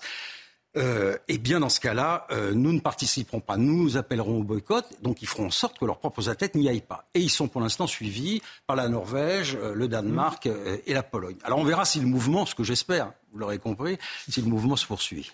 Dans, la Grèce antique, euh, Guillaume, euh, les athlètes bénéficiaient d'un sauf-conduit pour se rendre aux Jeux Olympiques. Euh, on n'est pas sûr qu'il y ait eu que la trêve olympique telle qu'on la connaît aujourd'hui ait existé à l'époque. Mais en revanche, on sait qu'ils avaient un sauf-conduit. on pourrait imaginer ça aussi aujourd'hui en disant, puisque comme le dit Marc Perelman, les États, les pays n'existent pas au regard de la charte olympique, ce sont les athlètes qui existent uniquement eux. Et ils sont sélectionnés par les comités olympiques. Ce n'est pas le pays qui décide qui va y aller, c'est le comité olympique. Donc on pourrait très bien imaginer des sauf-conduits et on oublierait qui est russe, qui est ukrainien, qui est français. Vous le voulez pas ça? Si, c'est un monde un peu hippie, euh, qui, voilà, qui est sympathique, et, c'est vrai qu'on pourrait tout à fait imaginer que c'est des performances individuelles, c'est des victoires individuelles. On est, pas, on est rarement dans des sports collectifs euh, dans les Jeux Olympiques, donc pourquoi pas? Maintenant, la réalité, c'est qu'on a des délégations qui défilent derrière leur drapeau. Le porte-drapeau est toujours un choix assez politique aussi et de communication important pour chacune des délégations. Euh, donc, et ce sont les hymnes des pays que l'on voit. C'est les classements par pays. On regarde à chaque fois les ministres des sports qui vont, quand c'est à l'étranger, expliquer qu'on a eu tant de médailles, que l'objectif. C'est d'ailleurs ridicule. Il faudrait tempérer ça par la population, le... parce que le, comparer le nombre de médailles entre la Chine et la France, et la Belgique, 60 euh, millions d'habitants, 1 milliard 3, ça n'a aucun sens. C'est pour ça qu'en en réalité, tout ça, c'est très, en effet, un peu hypocrite, parce que c'est réellement une compétition de pays, qui est une émulation qui est plutôt sympathique dans l'absolu, comme une Coupe de Monde de football ou autre. Sauf que là, dans, la situation dans laquelle nous sommes, nous avons un État qui massacre, qui martyrise un de ses voisins euh, face à l'indignation du monde, mais ça continue chaque jour. Et, ce, sujet des athlètes russes et biélorusses, est-ce qu'ils pourront ou non aller euh, à Paris Ça va être en fait un sujet qui sera diplomatique. Et donc, d'ores et déjà, si dans les prochaines semaines, les prochains mois, on apprend que le CIO autorise une euh, un pavillon neutre qui sera en fait le nom, euh, ça s'appellera pas l'équipe russe, ça s'appellera les athlètes euh, de Russie. Donc c'est une blague incroyable. Donc il n'y aura pas les trois couleurs du drapeau russe, mais tout sera russe. Donc moi, la, proposition que j'avais, c'était en effet, il peut y avoir une forme de sauf-conduit et, l'individu, l'athlète en lui-même, dès lors qu'il n'est pas interdit, qu'il n'a pas de sanction internationale, il devrait pouvoir euh, faire son travail. Et donc les deux possibilités qu'on pouvait avoir, et c'était au départ les Polonais qui, avaient qui étaient assez révoltés, puisque eux savent euh, évidemment de quel de quoi sont capables euh, leurs voisins, euh, avaient proposé euh, que, par exemple, eux-mêmes puissent accueillir une équipe de dissidents russes au sein de leur équipe. Ou alors, on pouvait même aussi imaginer, un peu comme il y a eu les forces françaises libres à l'époque de l'occupation allemande en France. On pourrait aussi imaginer qu'il y ait une forme d'équipe de Russes dissidents qui pourrait être acceptée par le CIO. Voilà qui est peut-être plus original que essayer de continuer à faire cette espèce de d'histoire, de, de, de boniment qui laisse, qui laisse penser que finalement ce ne sera pas réellement une équipe russe, ce sera une équipe d'athlètes venant de Russie. Dans votre tribune, euh, voudriez-vous que les, athlètes russes, euh, euh, qui ne viendraient pas donc sous leur propre drapeau, on a bien connu, signent en plus un document attestant qu'ils ne soutiennent pas l'invasion de l'Ukraine et qu'ils ne sont pas employés par l'armée russe ou un organe de sécurité russe. C'est ce que les Polonais, les organisateurs polonais des épreuves qualificatives d'escrime, euh, pour les Jeux Olympiques de 2024 euh, ont exigé des escrimeurs russes, puisque la fédération euh, d'escrime avait accepté le retour des Russes, mais les Polonais ont mis ces, ces, conditions, les mêmes que les vôtres au fond, et la Russie évidemment a refusé, estimant qu'il s'agissait d'une épreuve sportive et pas d'une épreuve politique. Est-ce qu'on peut décemment demander à des gens euh, alors, sachant qu'en plus, euh, ils risquent des représailles chez eux, euh, mais aussi de, de, de, de, prendre des positions politiques. Euh, ça va s'arrêter où? On va demander aux Américains s'ils condamnent l'attaque du Capitole. On va demander à chaque pays comme ça, aux Chinois, s'ils condamnent la, la, la répression des Ouïghours. Ça s'arrêtera où? Personnellement, je suis pas contre une certaine, certaines de ces idées-là, mais la grande différence tout de même, hein, c'est qu'on est euh, face à une invasion d'un pays souverain, qui a eu euh, plus de, il y a eu au moins 150 000 morts dans, ce conflit, qu'il y a des sanctions internationales euh, en cours, que toutes les règles du, droit international sont bafouées chaque jour. Donc, je dirais qu'on est dans un tel état d'escalade qu'on n'a pas connu depuis des, décennies euh, qu'il ne semble pas euh, envisageable, en tout cas c'est ce qu'avait dit d'ailleurs la maire de Paris, hein, c'est elle qui a un peu lancé ce débat-là, en disant, en tant que maire de Paris, je ne souhaite pas qu'on ait un drapeau russe qui vienne défiler euh, fièrement lors de ces Jeux olympiques. Je, je crois quand même que c'est vraiment cette question-là qu'il faut se poser. Est-ce que collectivement, on est prêt à finalement être complice d'une forme d'opération de propagande euh, du régime russe qui sera probablement encore en guerre là. Si rien si rien n'est fait, si en fait ça devient le monde normal et que les, citoyens russes voient à la télé que finalement ils gagnent des médailles, que tout va bien, qu'ils sont applaudis, qu'ils sont acclamés, à quel moment est-ce qu'ils vont réaliser ça aussi? Je crois que c'est aussi l'occasion pour passer un message à cette population qui est complètement endormie, dont on dit qu'elle n'est pas si unanime derrière euh, Vladimir Poutine.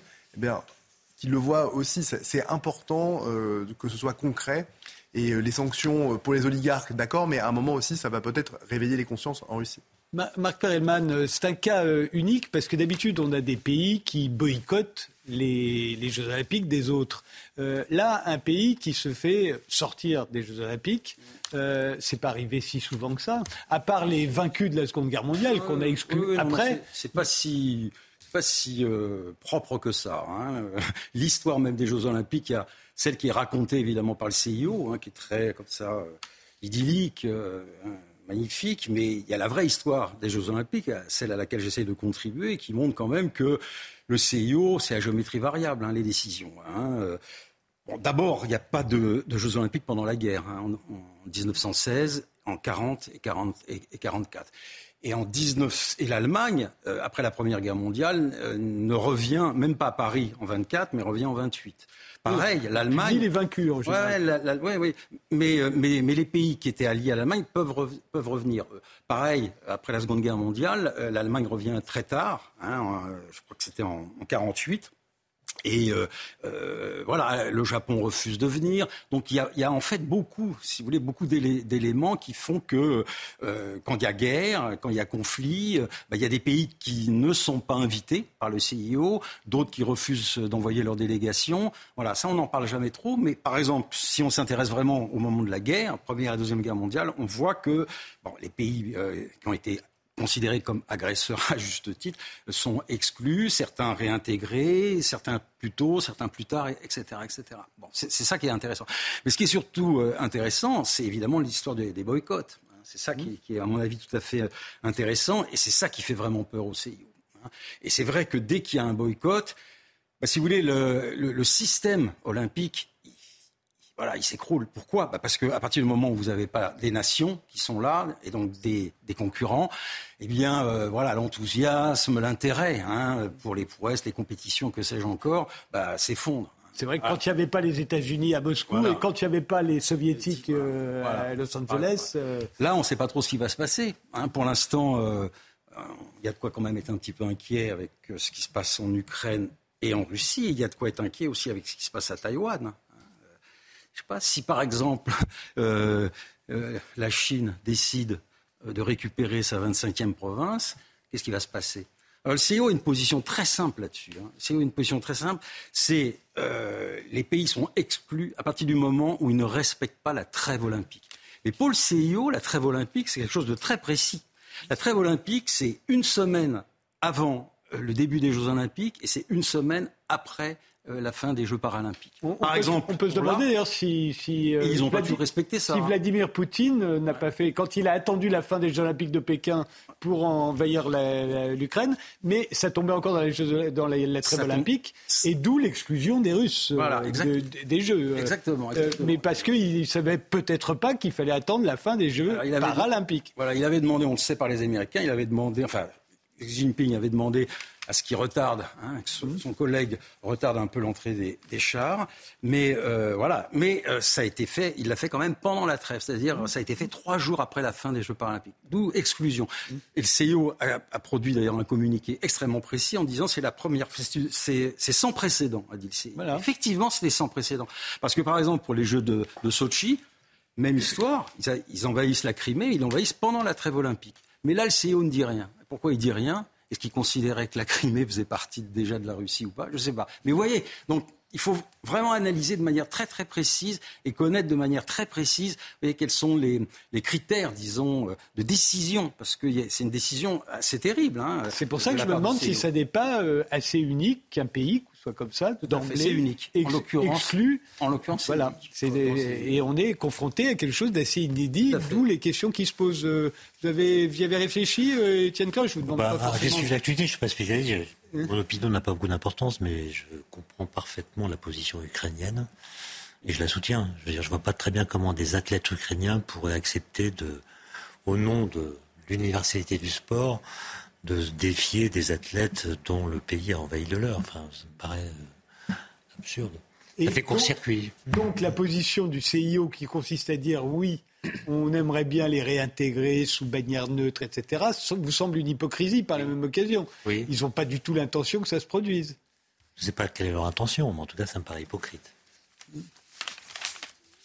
C'est dur d'envisager à l'heure des réseaux sociaux que quelqu'un croit un instant que c'est une bannière neutre. Pourquoi? Parce qu'on sait que le régime russe est très fort pour donner de la visibilité extrême à des choses qui sont vraies ou parfois inventées euh, sur les réseaux sociaux. Et donc, on peut bien imaginer qu'il y aura un tonnerre de visibilité euh, sur les réseaux sociaux dès lors qu'il y aura ces fameux neutres qui seront là. Je, vous rappelle que l'année dernière, à Wimbledon, où les, joueuses de tennis, euh, enfin les joueurs de tennis russes et biélorusses étaient interdits, euh, Elena Ribenko euh, a remporté la, la, compétition. Elle est russe, elle est née à Moscou, mais elle s'était fait naturaliser kazakh trois ans avant.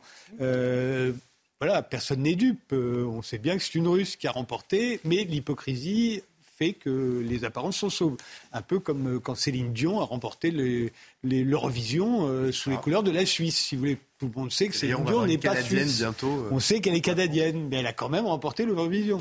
Donc, non, mais de toute façon, c'est politique. Et, c'est vrai que moi, je suis assez atterré de voir que Martin Fourcade dit que les athlètes russes n'ont pas à souffrir des idioties de leurs dirigeants, comme si c'était une bêtise, une petite bêtise. Tony Estanguet, qui est notre, finalement notre représentant dans, dans ce, dans toute cette organisation, il dit euh, que les athlètes russes n'ont pas à subir euh, des décisions qui, à, cause de, choses qui ne les concernent pas. Ce terme de pas concerner, bah, et on est au cœur du sujet. C'est est-ce que oui ou non, des Russes ou des Biélorusses peuvent se sentir étrangers à ce qui se passe? Est-ce que des Ukrainiens peuvent se sentir étrangers à ce qui se passe? Et, c'est là où nous, en tant que Français, on ne peut pas non plus euh, considérer que c'est le sujet du CIO et que c'est très bien comme ça. On a eu quand même le, mondial au Qatar qui a posé question, et fort justement, à une grande partie de l'opinion publique. Euh, il y a eu aussi... de moins en moins, au fur et à mesure, la, la compétition avait commencé. on le savait bien, et eh oui, ça c'est la, magie du sport. Mais c'est vrai qu'il y a quand même un problème de, sur la gouvernance de ces énormes événements sportifs qui sont pas juste des événements sportifs, c'est des événements politiques planétaires, avec, on a souvent l'impression, des dirigeants qui sont des notables, qui ont l'air d'avoir toutes sortes d'intérêts, euh, qui ne sont pas forcément les intérêts de l'ONU, par exemple, ou de la paix euh, globale. Alors que euh, le, sport est censé. Les intérêts, c'est vraiment les intérêts des sponsors, hein, principalement. Hein. Vous savez, le CIO s'entoure de 14 sponsors, avec de nouveaux sponsors. Ils en excluent d'autres. Hein. Par exemple, McDonald's a été exclu. Mais les nouveaux sponsors, c'est par exemple Alibaba, euh, l'Internet chinois, c'est Airbnb. Hein, donc, qui va être très lié évidemment à ce qui va se passer dans la capitale française. On nous annonce déjà que Airbnb euh, a pris pratiquement en possession déjà un an avant hein, des, des, appartements qui vont être libérés par les Parisiens qui vont fuir. Ça va être l'exode, hein, qui vont fuir Paris et qui vont pouvoir mettre leur logement, comme propriétaire d'ailleurs ou comme locataire, à peu près 1000 à 1500 euros la nuit. Donc ça va faire monter un petit peu les, prix. Ça va encore une nouvelle fois bouleverser, disons, ce qu'il en est de notre pauvre Paris actuel. Mais on voit que c'est vraiment une affaire financière absolument euh, considérable. Hein. Alors on nous annonce des chiffres. Euh, bon, c'était au départ 6 milliards 2, c'est vite monté à 7, 8. Euh, j'ai retrouvé d'ailleurs dans, dans un débat à l'Assemblée nationale que l'État parce que je rappelle quand même que normalement c'est une ville haute hein, qui accueille. C'est pas un État, hein, c'est une ville haute en l'occurrence Paris. J'ai vu quand même qu'à l'Assemblée nationale, l'État avait quand même décidé de rajouter 3 milliards au cas où. Hein, remboursable jusqu'en 2027. Donc, à mon avis, c'est encore une fois des Jeux Olympiques qui vont coûter une fortune euh, pour un héritage nul. Parce qu'il ne faut pas se faire d'illusions. Euh, le tourisme olympique, euh, on l'a vu avec les Jeux de Londres, par exemple en 2012. Le tourisme olympique remplace le tourisme des gens qui viennent visiter la ville, euh, visiter les musées, etc. C'est souvent un, tourisme plutôt paupérisé. Mais les Jeux Olympiques de Londres ont été bénéficiaires sur un plan strictement économique, non, non Non, Alors là, il y a vraiment, j'ai étudié ça de, près. L'hôtellerie, c'était une catastrophe. Tout ce enfin, Restons sur, cet, aspect un peu inédit des Jeux Olympiques qui, nous est posé aujourd'hui avec l'exclusion euh, euh, ou la réintégration, on le saura, des athlètes russes et biélorusses. Euh, François Poulet, quelque chose à dire? Quand vous n'êtes pas dans l'espace, ça vous... Non, justement, on peut peut-être prendre un peu de hauteur et, partir dans l'espace. ces, répercussions de la guerre en Ukraine, bah aussi la, répercussions au niveau de l'exploration spatiale et de la collaboration internationale entre les Russes et le reste du monde enfin essentiellement les États-Unis et l'Europe. Euh, mais il faut quand même rappeler, euh, j'espère que la situation va s'améliorer, mais il faut rappeler que par exemple dans les 60-70, on connaissait tous la guerre froide, et il y avait, l'espace restait un lieu de, communication entre les mmh. peuples, en tout cas entre les États, et même au plus, haut, même au plus fort de la crise. Donc euh, j'espère que l'espace pourra donner un exemple et de continuer, euh, montrer l'exemple, c'est-à-dire montrer qu'on peut coopérer au-delà des frontières. Euh, tout en sachant qu'effectivement, la situation elle est quand même assez inédite parce que la répercussion de la guerre est énorme. Euh, les Russes se sont retirés, par exemple, du centre spatial de Guyane, donc de Kourou. Euh, il y a très peu de coopération, toutes, les coopérations, même scientifiques, qui étaient pour nous la base, hein, en tant que scientifique, c'est la base, la coopération internationale. Même cette coopération-là, bah, c'est arrêté. on peut difficilement communiquer avec, avec nos collègues russes scientifiques, qui, qui étaient des amis, hein, même proches. Euh, mais parce qu'on ne veut plus communiquer avec eux ou parce que ce sont eux qui ne veulent plus C'est vrai que ce sont les Russes qui sont, sont retirés euh, du, du, centre spatial, hein, c'est plutôt euh, cette manière-là. Pareil, il y avait un programme qui s'appelle ExoMars qui était pour d'explorer euh, la, la, la, la, planète Mars avec un petit rover. Il y avait une forte contribution russe, ben, ils ont retiré leur contribution, donc là on se retrouve un peu nu. Il faut qu'on remonte en fait une nouvelle collaboration avec, avec d'autres pays, notamment les États-Unis. Et la Chine alors, la Chine, euh, c'est pareil, ça a aussi un impact sur nos collaborations avec la Chine. Euh, alors là, moi, ça me dépasse complètement. Hein. Mais en tant que scientifique, nous, on essaie de conserver des liens, on essaie d'avoir des collaborations. Euh, J'ai des collègues, par exemple, qui sont en Chine ce week-end pour essayer de nouer des collaborations scientifiques, hein, je parle. Mais dans le spatial, effectivement, on, on, c'est pas nous qui choisissons. On a évidemment des agences spatiales qui sont au-dessus de nous et qui sont au-dessus de ces agences spatiales. Il y a l'État français, en l'occurrence pour le CNES. Et c'est eux qui décident, c'est eux qui vont donner le, le, go pour, pour collaborer ou pas et de, de manière plus, plus, plus, importante. Gilles Davidovitz, sur le, cette question bah, écoutez, le fondateur de la Société astronomique de France était un pacifiste et son épouse aussi. Ils ont milité il y a, il y a plus de 100 ans déjà euh, euh, pour la paix. Et c'est vrai que vous avez, euh, vous n'avez pas prononcé le mot, mais il y a une forme de cynisme épouvantable quand même. Pendant que les gens meurent, en fait, russes comme ukrainiens, hein, parce que les Russes meurent aussi. Alors ils meurent pas en Russie, ils meurent en Ukraine, mais ils meurent quand même voilà, il y a une forme de, cynisme qui est assez détestable. Et on est dans une époque extraordinaire où la technologie et la science n'ont jamais été autant partagées ou aussi avancées. Et finalement, on n'en tire pas les leçons et c'est assez inquiétant. Euh, Guillaume Labbé? Non, mais il faut. Euh, ce que j'espère simplement, c'est que les, que les, Français s'emparent de ce sujet, que le débat puisse avoir lieu et que euh, on ne se satisfasse pas de, euh, d'explications un peu vaseuses, un peu faibles. Je pense qu'on est dans une époque où, où chacun peut vérifier les informations, débattre, analyser, et que ce qui est en train de se dessiner, cette, cette espèce de, de, de fausse mesure et cette non-décision, euh, oui, que, que, que, ce soit démasqué et que ce soit pas pris comme argent comptant. On, a, on a parlé de boycott, mais il y a aujourd'hui il y a les beaucoup de pays baltes qui disent qu'ils vont boycotter les JO de Paris s'il y a c'est, les Russes qui reviennent, enfin, euh, et l'Ukraine par définition. La France, ne peut pas boycotter les Jeux de Paris. Bah, en tout cas, la, maire de Paris a dit qu'elle euh, qu'elle serait très ferme sur le sujet. Alors, elle enfin, la, maire de Paris, elle a aucun pouvoir sur les Jeux Olympiques à Paris. Enfin. C'est vrai. Mais le président de la République, elle, en a pas beaucoup. En elle en a très peu. Vous savez, elle a signé un contrat. Voilà. Hein, elle, a, elle, a, signé le contrat avec euh, Thomas Bach et d'ailleurs aussi un troisième euh, larron à l'époque, Denis Masseglia, qui, était à l'époque le président du Comité national olympique et sportif français. Elle a signé à trois. Hein. C'est un contrat, faut le lire. Hein. Moi, je l'ai lu attentivement. Euh, le CIO paye euh, la part du lion, hein, c'est léonin comme on dit. Hein. Et là-dessus, euh, Madame Hidalgo, elle peut rien, elle, elle décide de rien. C'est tout pour le CIO, euh, rien pour Paris. Et on lui demande surtout, voilà, qu'elle accepte que les bah, que les édifices soient pris en, otage, hein, c'est-à-dire qu'il va y avoir des bannières olympiques qui vont recouvrir les bâtiments publics. ça, quand même, je m'étonne beaucoup que, un que les politiques ne s'intéressent pas à cette question-là. C'est quand même tout à fait étonnant que un organisme privé, le CIO, faut quand même pas oublier, c'est un organisme privé, 6 à Lausanne, ça fait rire certains, eh bien, euh, voilà, euh, prennent en otage nos bâtiments, obligent euh, Paris à, j'ai lu le décret, à privatiser 185 rues, boulevard, avenues, qui vont devenir des voies olympiques, et on va se retrouver à l'époque du, XVIIIe siècle. Hein, les édiles olympiques qui vont pouvoir se balader en diligence. Y compris sur le périphérique. Y compris sur une voie du, périphérique. Voilà, donc il y a quand même vous voyez, quelque chose d'assez... Et, et c'est drôle parce que tout le monde se plaint, euh, pense que c'est Anne Hidalgo qui en a pris la décision, alors que non, c'est le... Ah bah elle a accepté. Hein, D'ailleurs, tout, au tout, au débat, au tout au départ, Mme Hidalgo était contre les Jeux Olympiques. Hein. Elle, a elle, a tout de suite, elle s'est retournée très rapidement sous la pression, dit-on, de Hollande. Et ensuite, elle, a trouvé, commencé à trouver ça merveilleux. Mais voilà, là, alors peut-être que pour elle, elle imagine euh, que c'est un tremplin, nouveau tremplin, pourquoi pas. Hein. elle sera peut-être réélue maire, elle va peut-être ah, se présenter à la présidence, mais, elle imagine ça. Parce que pour les politiques, c'est ça. Hein. Les, Jeux Olympiques, c'est aussi un tremplin. Euh, important. En tout cas, de notoriété. Un dernier mot sur euh, les Jeux Olympiques Ah non, non, non.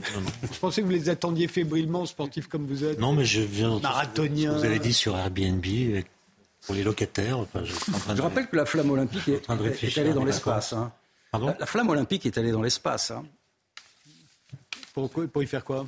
Ah ben, Parce qu'elle part d'Athènes et elle va jusqu'au pays, enfin à la ville haute. Et là, euh, pour les Jeux, c'était les Jeux, je ne sais plus, de Pékin ou de Sochi, je ne me souviens plus laquelle. Et elle est, elle est allée dans l'espace. On l'a emmenée dans l'espace, dans une station. Ça n'a pas dû lui faire de mal. Ça va éteinte. Ça va être euh, le rappel des titres, Isabelle Piboulot, et puis on s'intéresse ensuite à la conquête de l'espace. Isabelle.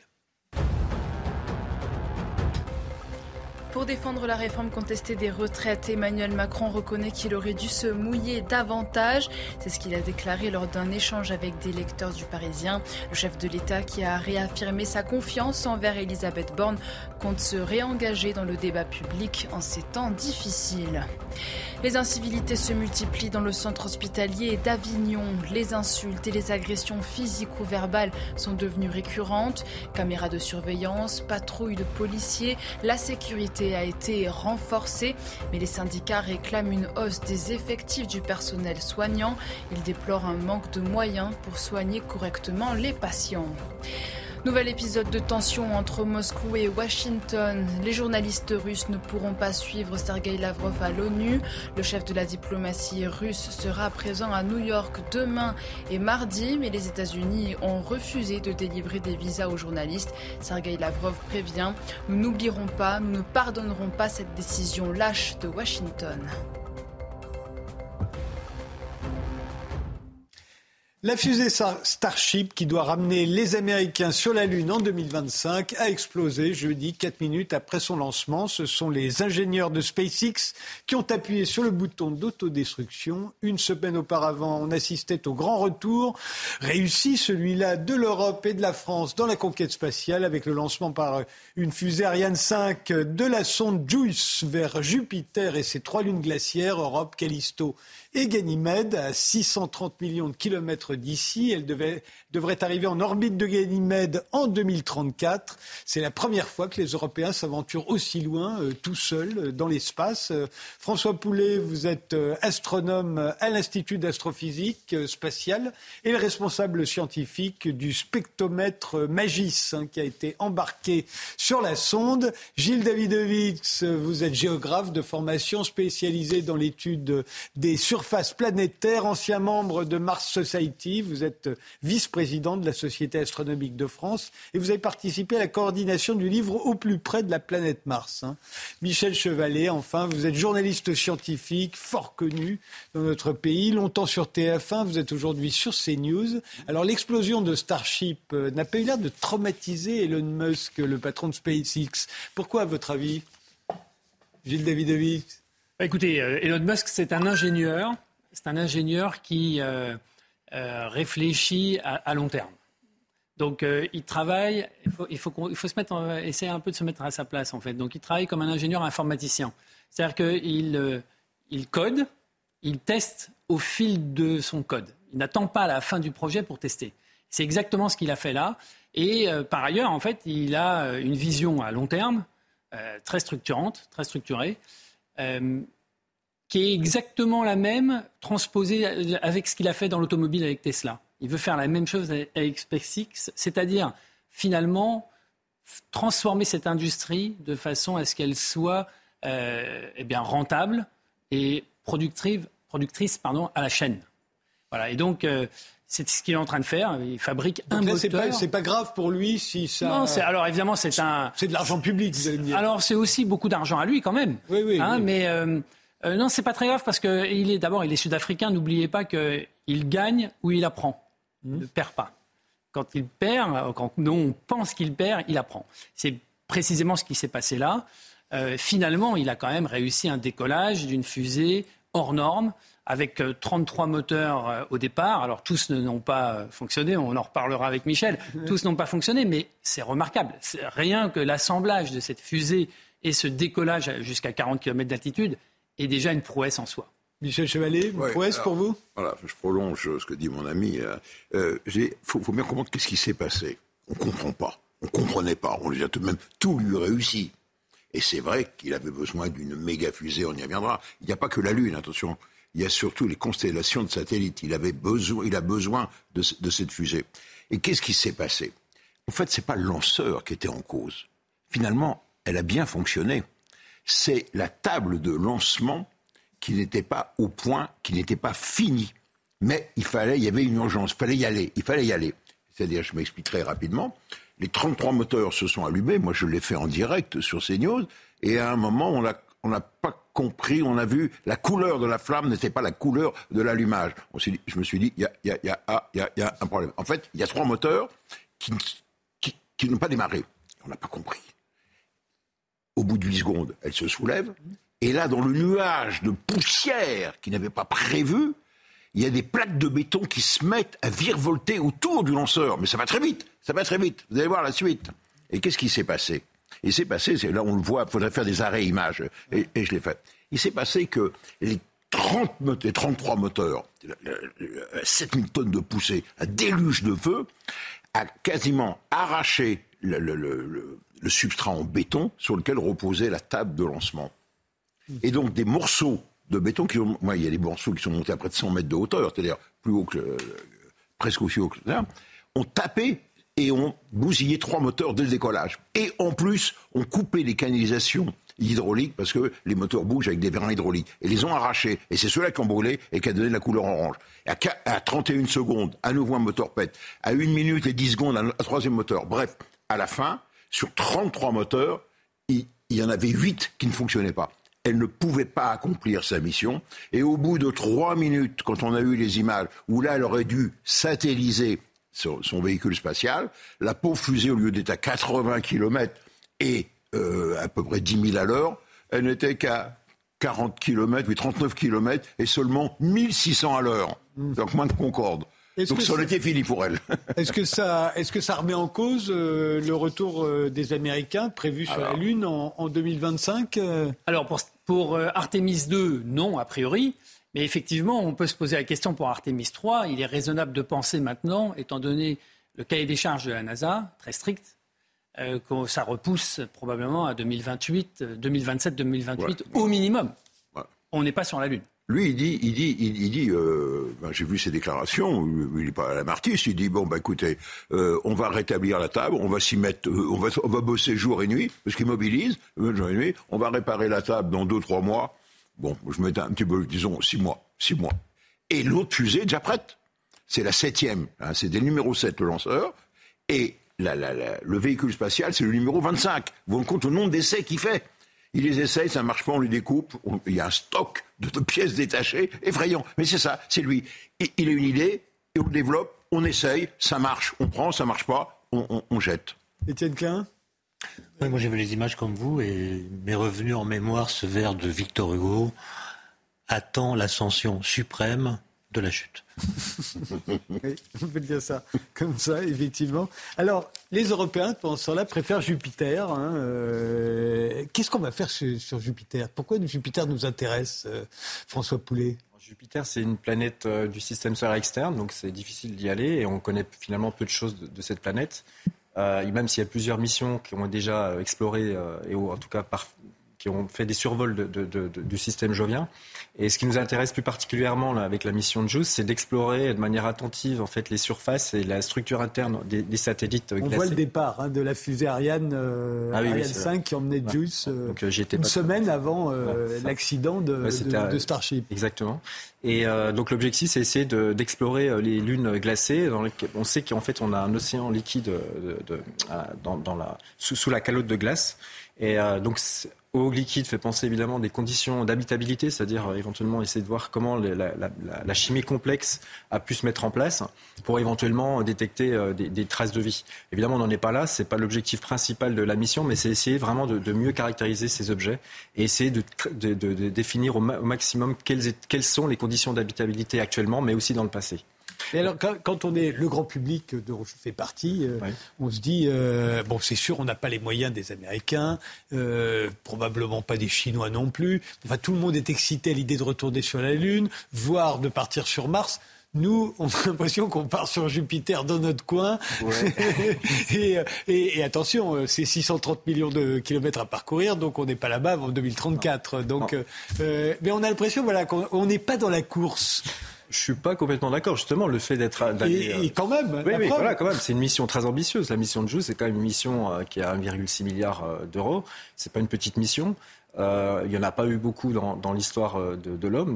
Et c'est la première fois qu'on va si loin tout seul. En Europe, c'est ça, c'est la première fois. On, avait, on était déjà allé euh, dans le système de, de, Saturne, mais on avait utilisé le véhicule de la NASA. mais pourquoi ça ne nous intéresse pas les vols habités Pourquoi ça ne nous intéresse pas la Lune? Je dirais que l'exploration spatiale de la Lune et de Mars, enfin surtout de la Lune, actuellement telle qu'elle est vue par les Américains et par les Chinois, c'est sûr qu'on n'est pas dans la course puisque c'est vraiment une exploration à la fois stratégique, avec des enjeux qui dépassent clairement le... Militaire, vous voulez dire alors, Militaire éventuellement, mais surtout, alors derrière, derrière le spatial, effectivement, vous avez toujours une composante militaire. Mmh. Mais je dirais que c'est un enjeu stratégique, c'est de retourner sur la Lune, c'est essayer d'exploiter certaines ressources de la Lune, préparer ensuite le vol vers Mars, même si le lien entre les deux n'est pas si facile que ça. Euh, et donc ça demande des moyens énormes que nous, l'Europe spatiale en tout cas, n'a pas souhaité euh, développer euh, ce qu'on appelle la composante volabilité du spatial. Donc, c'est-à-dire volabilité, c'est-à-dire amener des hommes sur la Lune ou sur Mars. En tout cas, sur la Lune dans un premier temps. On, préfère les robots, nous. On préfère l'exploration robotique. ça a des avantages. Il y, a, il y, a, beaucoup de réflexions qui se font sur la comparaison de l'exploration spatiale robotique et humaine faire du, enfin, utiliser des robots, ça a des gros avantages euh, en termes de sécurité. Ils se plaignent pas. en termes de sécurité, ils n'ont pas besoin de ressources beaucoup moins qu'un homme. Donc c'est d'une certaine manière plus facile d'explorer. En tout cas, de toute façon, pour aller dans l'espace euh, lointain, c'est impossible. L'homme n'a pas sa place en fait euh, pour l'instant. Même sur Mars, on peut se poser la question. On va se la poser d'ailleurs. Hein. on, on peut se la poser. Euh, on se la pose depuis longtemps d'ailleurs. ça fait 20 ans qu'on parle de l'homme sur Mars. Même là, on a actuellement une mission qui s'appelle Perseverance, un petit rover qui, qui, qui est en train de collecter des échantillons sur la surface de Mars. Et là, on essaie de monter en place avec d'ailleurs, pour le coup, là, l'agence spatiale européenne NESA et, l'agence spatiale euh, française et euh, en tant que laboratoire aussi, on fait partie de cette mission. Ça s'appelle euh, le retour d'échantillons. Et même cette, mission-là, retourner quelques échantillons, hein, ces échantillons qui font à peu près 10 cm de long sur 3 cm de diamètre, on en a une vingtaine. Bah, la mission pour faire pour, de, de collecte d'échantillons, de la ramener sur Terre, c'est une mission qui est complexe. Euh, donc de là amener euh, tout le matériel et, l'homme sur Mars, c'est sûr que ça reste de la, de la, de la science-fiction. Michel Chevalet, euh, c'est Elon Musk qui n'arrête pas de nous parler de Mars. Euh, vous pensez qu'il pense vraiment qu'il va pouvoir y aller? Non, mais il, s'imagine que ça va être une colonisation, vous savez. Il dit, ben voilà, il faut, il faut que euh, on, quitte notre planète Terre pour différentes raisons. On va être trop nombreux, c'est condamné, va être invivable, et on va les coloniser. C'est mais, joli. Jeff Bezos le disait déjà quand il avait 18 ans. Mais, hein. Attendez, faut être un peu, entre nous, faut être un peu sérieux. Vous savez combien coûte un lancement de la, la fusée qui remplace la Saturne V américaine, la SLS un lancement, c'est 2 milliards de dollars. Et on va nous faire croire qu'on va aller sur la Lune pour ramener des matériaux et les ramener sur Terre quand on sait la difficulté, parce que c'est le poids, c'est l'ennemi. C'est réaliste, c'est réaliste. Étienne Klein Non, mais moi je partage euh, le scepticisme de mes collègues. Je pense, je pense qu'en fait on est terrien avant d'être humain. C'est-à-dire que si on allait sur Mars, euh, c'est possible mais on, quitterait complètement notre façon d'être humain. La gravité n'est pas la même. Euh, on doit voyager six mois dans des conditions euh, Il faut y rester on six mois. On arrive. Et puis comment on se lave Il n'y a personne pour nous attendre. Oui. Comment on se lave Il faut attendre un an ou un an et demi avant de retourner. quand on revient, quelques jours. Euh, quelques jours. Et surtout, surtout, ils auront volé, ils auront vogué en apesanteur pendant six mois. Les mecs, faut qu'ils soient en forme la phase d'atterrissage est délicate, prêt à reprendre les, commandes en manuel. Mais les, les, gars sont pas opérationnels. Et c'est le moment où il faudra, où ils sont complètement en apesanteur, c'est le moment où il faudra qu'ils bricolent une station pour euh, qui sera arrivée par une autre fusée avant. Et euh, ce sera le moment de se mettre au bricolage. Difficile, Gilles. Bon, les, les, les astronautes s'entraînent pour ça. Donc, euh, on a maintenant des astronautes qui ont plusieurs centaines de jours dans la station spatiale internationale on connaît de, plus, mieux en mieux la, physiologie humaine. Effectivement, le vide spatial est un, milieu hostile, à l'intérieur comme à l'extérieur de la station euh, ou, d'une capsule. Donc, euh, non, Michel Chevalet a parfaitement raison, c'est pas très réaliste aujourd'hui. Et puis, euh, objectivement, ça n'a peut-être pas beaucoup d'intérêt scientifique d'envoyer des êtres humains aussi bien sur la Lune que sur Mars, parce que les robots coûtent beaucoup moins cher. François ne l'a pas rappelé, mais en fait, euh, ils sont plus efficaces, ça il l'a dit, mais ils sont beaucoup moins chers que, les mhm. êtres humains parce qu'il faut sécuriser euh, tout, euh, il faut recréer en fait une militaire autour des astronautes. Et là, on n'y est pas, on n'a pas les budgets parce que c'est peut-être entre 500 milliards et 1000 milliards pour envoyer une expédition sur Mars, ça n'a pas de sens.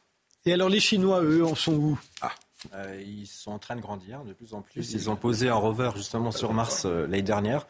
On n'en a pas beaucoup parlé, mais ça a été un succès dès le premier atterrissage, donc c'est assez remarquable. Euh, y a, ils c'est sûr que là, il y a une le vrai compétiteur des États-Unis, la NASA, c'est les Chinois, c'est pas l'Europe. Mmh. Euh, nous, on essaie de participer, enfin, autant que possible à l'exploration spatiale euh, avec nos moyens, mais je pense qu'on a des succès. Hein, c'est pas, il faut pas qu'on ait, on évidemment pas du tout les mêmes moyens que, que, que l'agence spatiale américaine. Les, les, Chinois, eux, ils le placent sur un enjeu nationaliste. Euh, ils voient la conquête spatiale comme quelque chose de nationaliste, de poser vraiment leur drapeau euh, sur les différents. C'est pas le cas des autres. Bah, Oui, peut-être, je suis peut-être un peu naïf, je suis d'accord avec vous, mais euh, c'est peut-être, oui, vous avez un peu raison, mais je dirais que c'est peut-être, euh, par exemple, le fait de retourner, que les Américains retournent sur la Lune, c'est plus que euh, remettre son, drapeau sur, la Lune, ils l'ont déjà fait. C'est vraiment là, ils le voient comme un, comme un, comme une, ils essaient de le voir de manière pérenne, d'essayer de, de s'installer de manière pérenne éventuellement. Mais surtout, ils le voient comme un tremplin pour développer leurs leur, services spatiaux, enfin les services de, la conquête spatiale, en, mélangeant euh, de l'argent étatique provenant du budget américain, mais aussi provenant euh, d'acteurs privés. Donc on voit que là, c'est une nouvelle manière, un nouvel écosystème qui est en train de se mettre en place euh, au niveau des États-Unis. qui est vraiment différent de celui qu'il peut avoir aux États-Unis, puisque en, Chine, puisque c'est surtout mis en place par l'État chinois. Je voudrais vous apporter un, un, autre éclairage tout de même. Bon, dans la conquête de l'espace, la Lune, ça fait rêver, et surtout quand il y a des hommes. Hein, quand on voit bien, nous, journalistes, quand il faut traiter l'information et qu'on dit, tiens, il y a un robot qui vient de se poser sur la Lune, sur Mars, la rédaction dit, oh, bah, il y en a déjà, ouais, ça fait, bon, on refait, on a un mal inouï avant. Ah, là, là, la fusée était nouvelle. Il n'y avait personne à bord. Marcus était mort, il, était mort. Mais dès qu'il y a un homme, évidemment, il y a, l'émotion. Et demain, le jour où il y aura une femme. Il y a un autre chapitre, un autre volet en ce moment sur le spatial que l'on voit c'est la remilitarisation de l'espace. Ouh là là là là C'est énorme hein, qui est en train de se passer. Hein. Il y a une course terrible relancée par les, Russes, évidemment, les Américains et les Chinois. Hein. Donc, franchement, suivre ce, truc. Et alors, il y, a aussi les autres dont on ne parle jamais, en tout cas pas contre Jean Sérieux, c'est les extraterrestres. Or, euh, je vous rappelle que euh, autrefois, enfin, quand on est né, euh, on disait la probabilité qu'il y ait des extraterrestres était ridicule. Euh, aujourd'hui, c'est complètement inversé. Euh, avec la découverte des, bah, avec la découverte des exoplanètes, milliards de galaxies, on se dit ce serait quand même dingue qu'il y ait zéro, qu'il n'y ait que nous. Quoi. Pourquoi pas? Vous le pensez, vous J'ai vu la, directrice du, du, du, du, CETI. du CETI. Nathalie Cameron. Voilà, que j'ai reçu à la radio sur Europe 1 vous dit, bah oui, il y a quand même des vous n'avez pas reçu Jean-Pierre Birouine qui dit l'inverse. le fait qu'il y ait de plus en plus d'exoplanètes qui soient connues n'est pas la preuve que la probabilité qu'il y ait de la vie extraterrestre augmente proportionnellement. Je sais pas, je vous pose la question, vous êtes meilleur en maths. rien, mais j'ai lu le livre de Jean-Pierre Birouine qui explique que l'histoire de la Terre, elle est, elle est tellement contingente, tellement mmh. particulière, qu'elle a pu développer dans son atmosphère, par exemple, ou sa structure, une singularité telle qu'on ne la retrouve pas ailleurs. Autrement dit, c'est pas une preuve. Je suis pas en train de dire que non, non, non, j'ai bien seul dans l'univers. Les, les, les, maths sont pas euh, en faveur des extraterrestres finalement. J'avais. Et puis les critères d'habitabilité, ils sont quand même très restreints. L'eau, liquide, solide. Il y a aussi le rayonnement cosmique. Il y a aussi toutes sortes de contingence, le maître mot. Oui, vous, vous, voilà. Ah, je connais très bien Nathalie euh, et j'ai beaucoup de respect pour elle. Elle est très euh, positive en fait et, finalement, euh, voilà, c'est un peu comme pour les religions. on y croit ou on n'y croit pas. Chacun a son opinion. Il y a des scientifiques qui croient à la vie extraterrestre. Partout. bon, Nathalie est très positive en parlant même d'une douzaine de civilisations avancées, technologiquement avancées, dans notre galaxie. Bon, pour l'instant, euh, la réalité factuelle, c'est qu'on n'a aucune trace, euh, euh, ni de près ni de loin, d'une quelconque autre forme de vie que la nôtre sur cette planète. Donc, ça, c'est une, pour l'instant, c'est une évidence scientifique. Si on raisonne en termes, moi, je Michel Si on raisonne en termes de probabilité, bah, évidemment. Eh bien, loin d'être nul, vu le nombre de milliards de galaxies, etc. Pour oui. on ne sait, pas comment, sait pas comment calculer ces ah, probabilités. c'est ça le, truc. On est d'accord. Justement. Mais l'autre donnée, c'est de se dire, est-ce que la vie, la planète Terre et la vie sur la Terre, c'est un phénomène singulier, un ratage qui nous a fort bien réussi, c'est merveilleux, ou bien est-ce que les mêmes causes engendrant les mêmes effets dans les mêmes conditions, la vie sous forme très variée, hein, quel est le point commun entre une bactérie et un dinosaure C'est ce qu'on dit. Euh, et pourtant, ça vit. Ça, les virus, c'est à la limite entre du non-vivant et le vivant. Et ça vit. On l'a vu, avec le Covid. Et donc, est-ce que les mêmes conditions amèneraient inéluctablement? On en est là actuellement.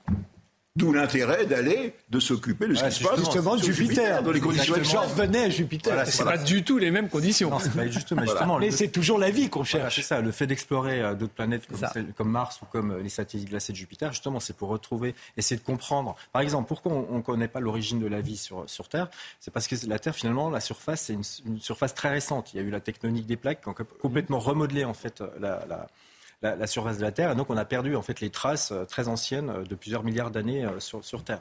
Donc comment on fait pour essayer de comprendre quelle était la vie, euh, enfin comment a pu la vie a pu éventuellement émerger sur Terre? Ben, On va voir sur Mars parce que Mars a, a conservé en fait ces conditions-là de plusieurs milliards d'années. Et le fait d'aller dans, dans sur les satellites de, de Jupiter, c'est justement là c'est d'autres conditions, c'est de l'eau qui est, euh, qui est souterraine, sous une calotte glacée, mais qui peut être en contact en fait avec euh, des sources d'énergie. Donc là on a eau, on revient aux conditions d'habitabilité, c'est-à-dire on a de l'eau, on a des sources d'énergie, on est protégé des radiations euh, cosmiques. Il y a éventuellement un écosystème qui a pu engendrer, donc c'est pour ça qu'on s'intéresse à ces lunes. Un dernier mot Non, moi j'ai hâte d'être en 2000. euh, 31. En fait, c'est 2031. Ah oui, j'ai dit 2034, 2034. non, on arrive en 2031 quand même. ouais. Ah Et on se met en orbite met- autour de ça, en fait, Ganymède. on passe trois ans et demi dans le système de Jupiter pour se mettre ensuite en décembre 2034 autour Et, de et le Ganymède. temps de communication, c'est combien? Euh, là, ça sera d'une demi-heure, euh, deux, deux- ben, deux heures, deux heures. Deux heures entre le robot et nous. Oui, oui, c'est ça. Ça va. Donc, Pour les émissions en direct, ça va être compliqué. Ah non, Ah, je suis sûr que Michel Chevalet sera en direct. on y sera. Je serai encore là. Eh oui, bien sûr. Il n'y a aucun problème. Je vous remercie tous les six d'avoir participé à cette émission. Je vous remercie de nous avoir suivis. Et je vous donne rendez-vous, évidemment, samedi prochain pour un nouveau numéro des Visiteurs du Soir. Je vous souhaite une très bonne nuit.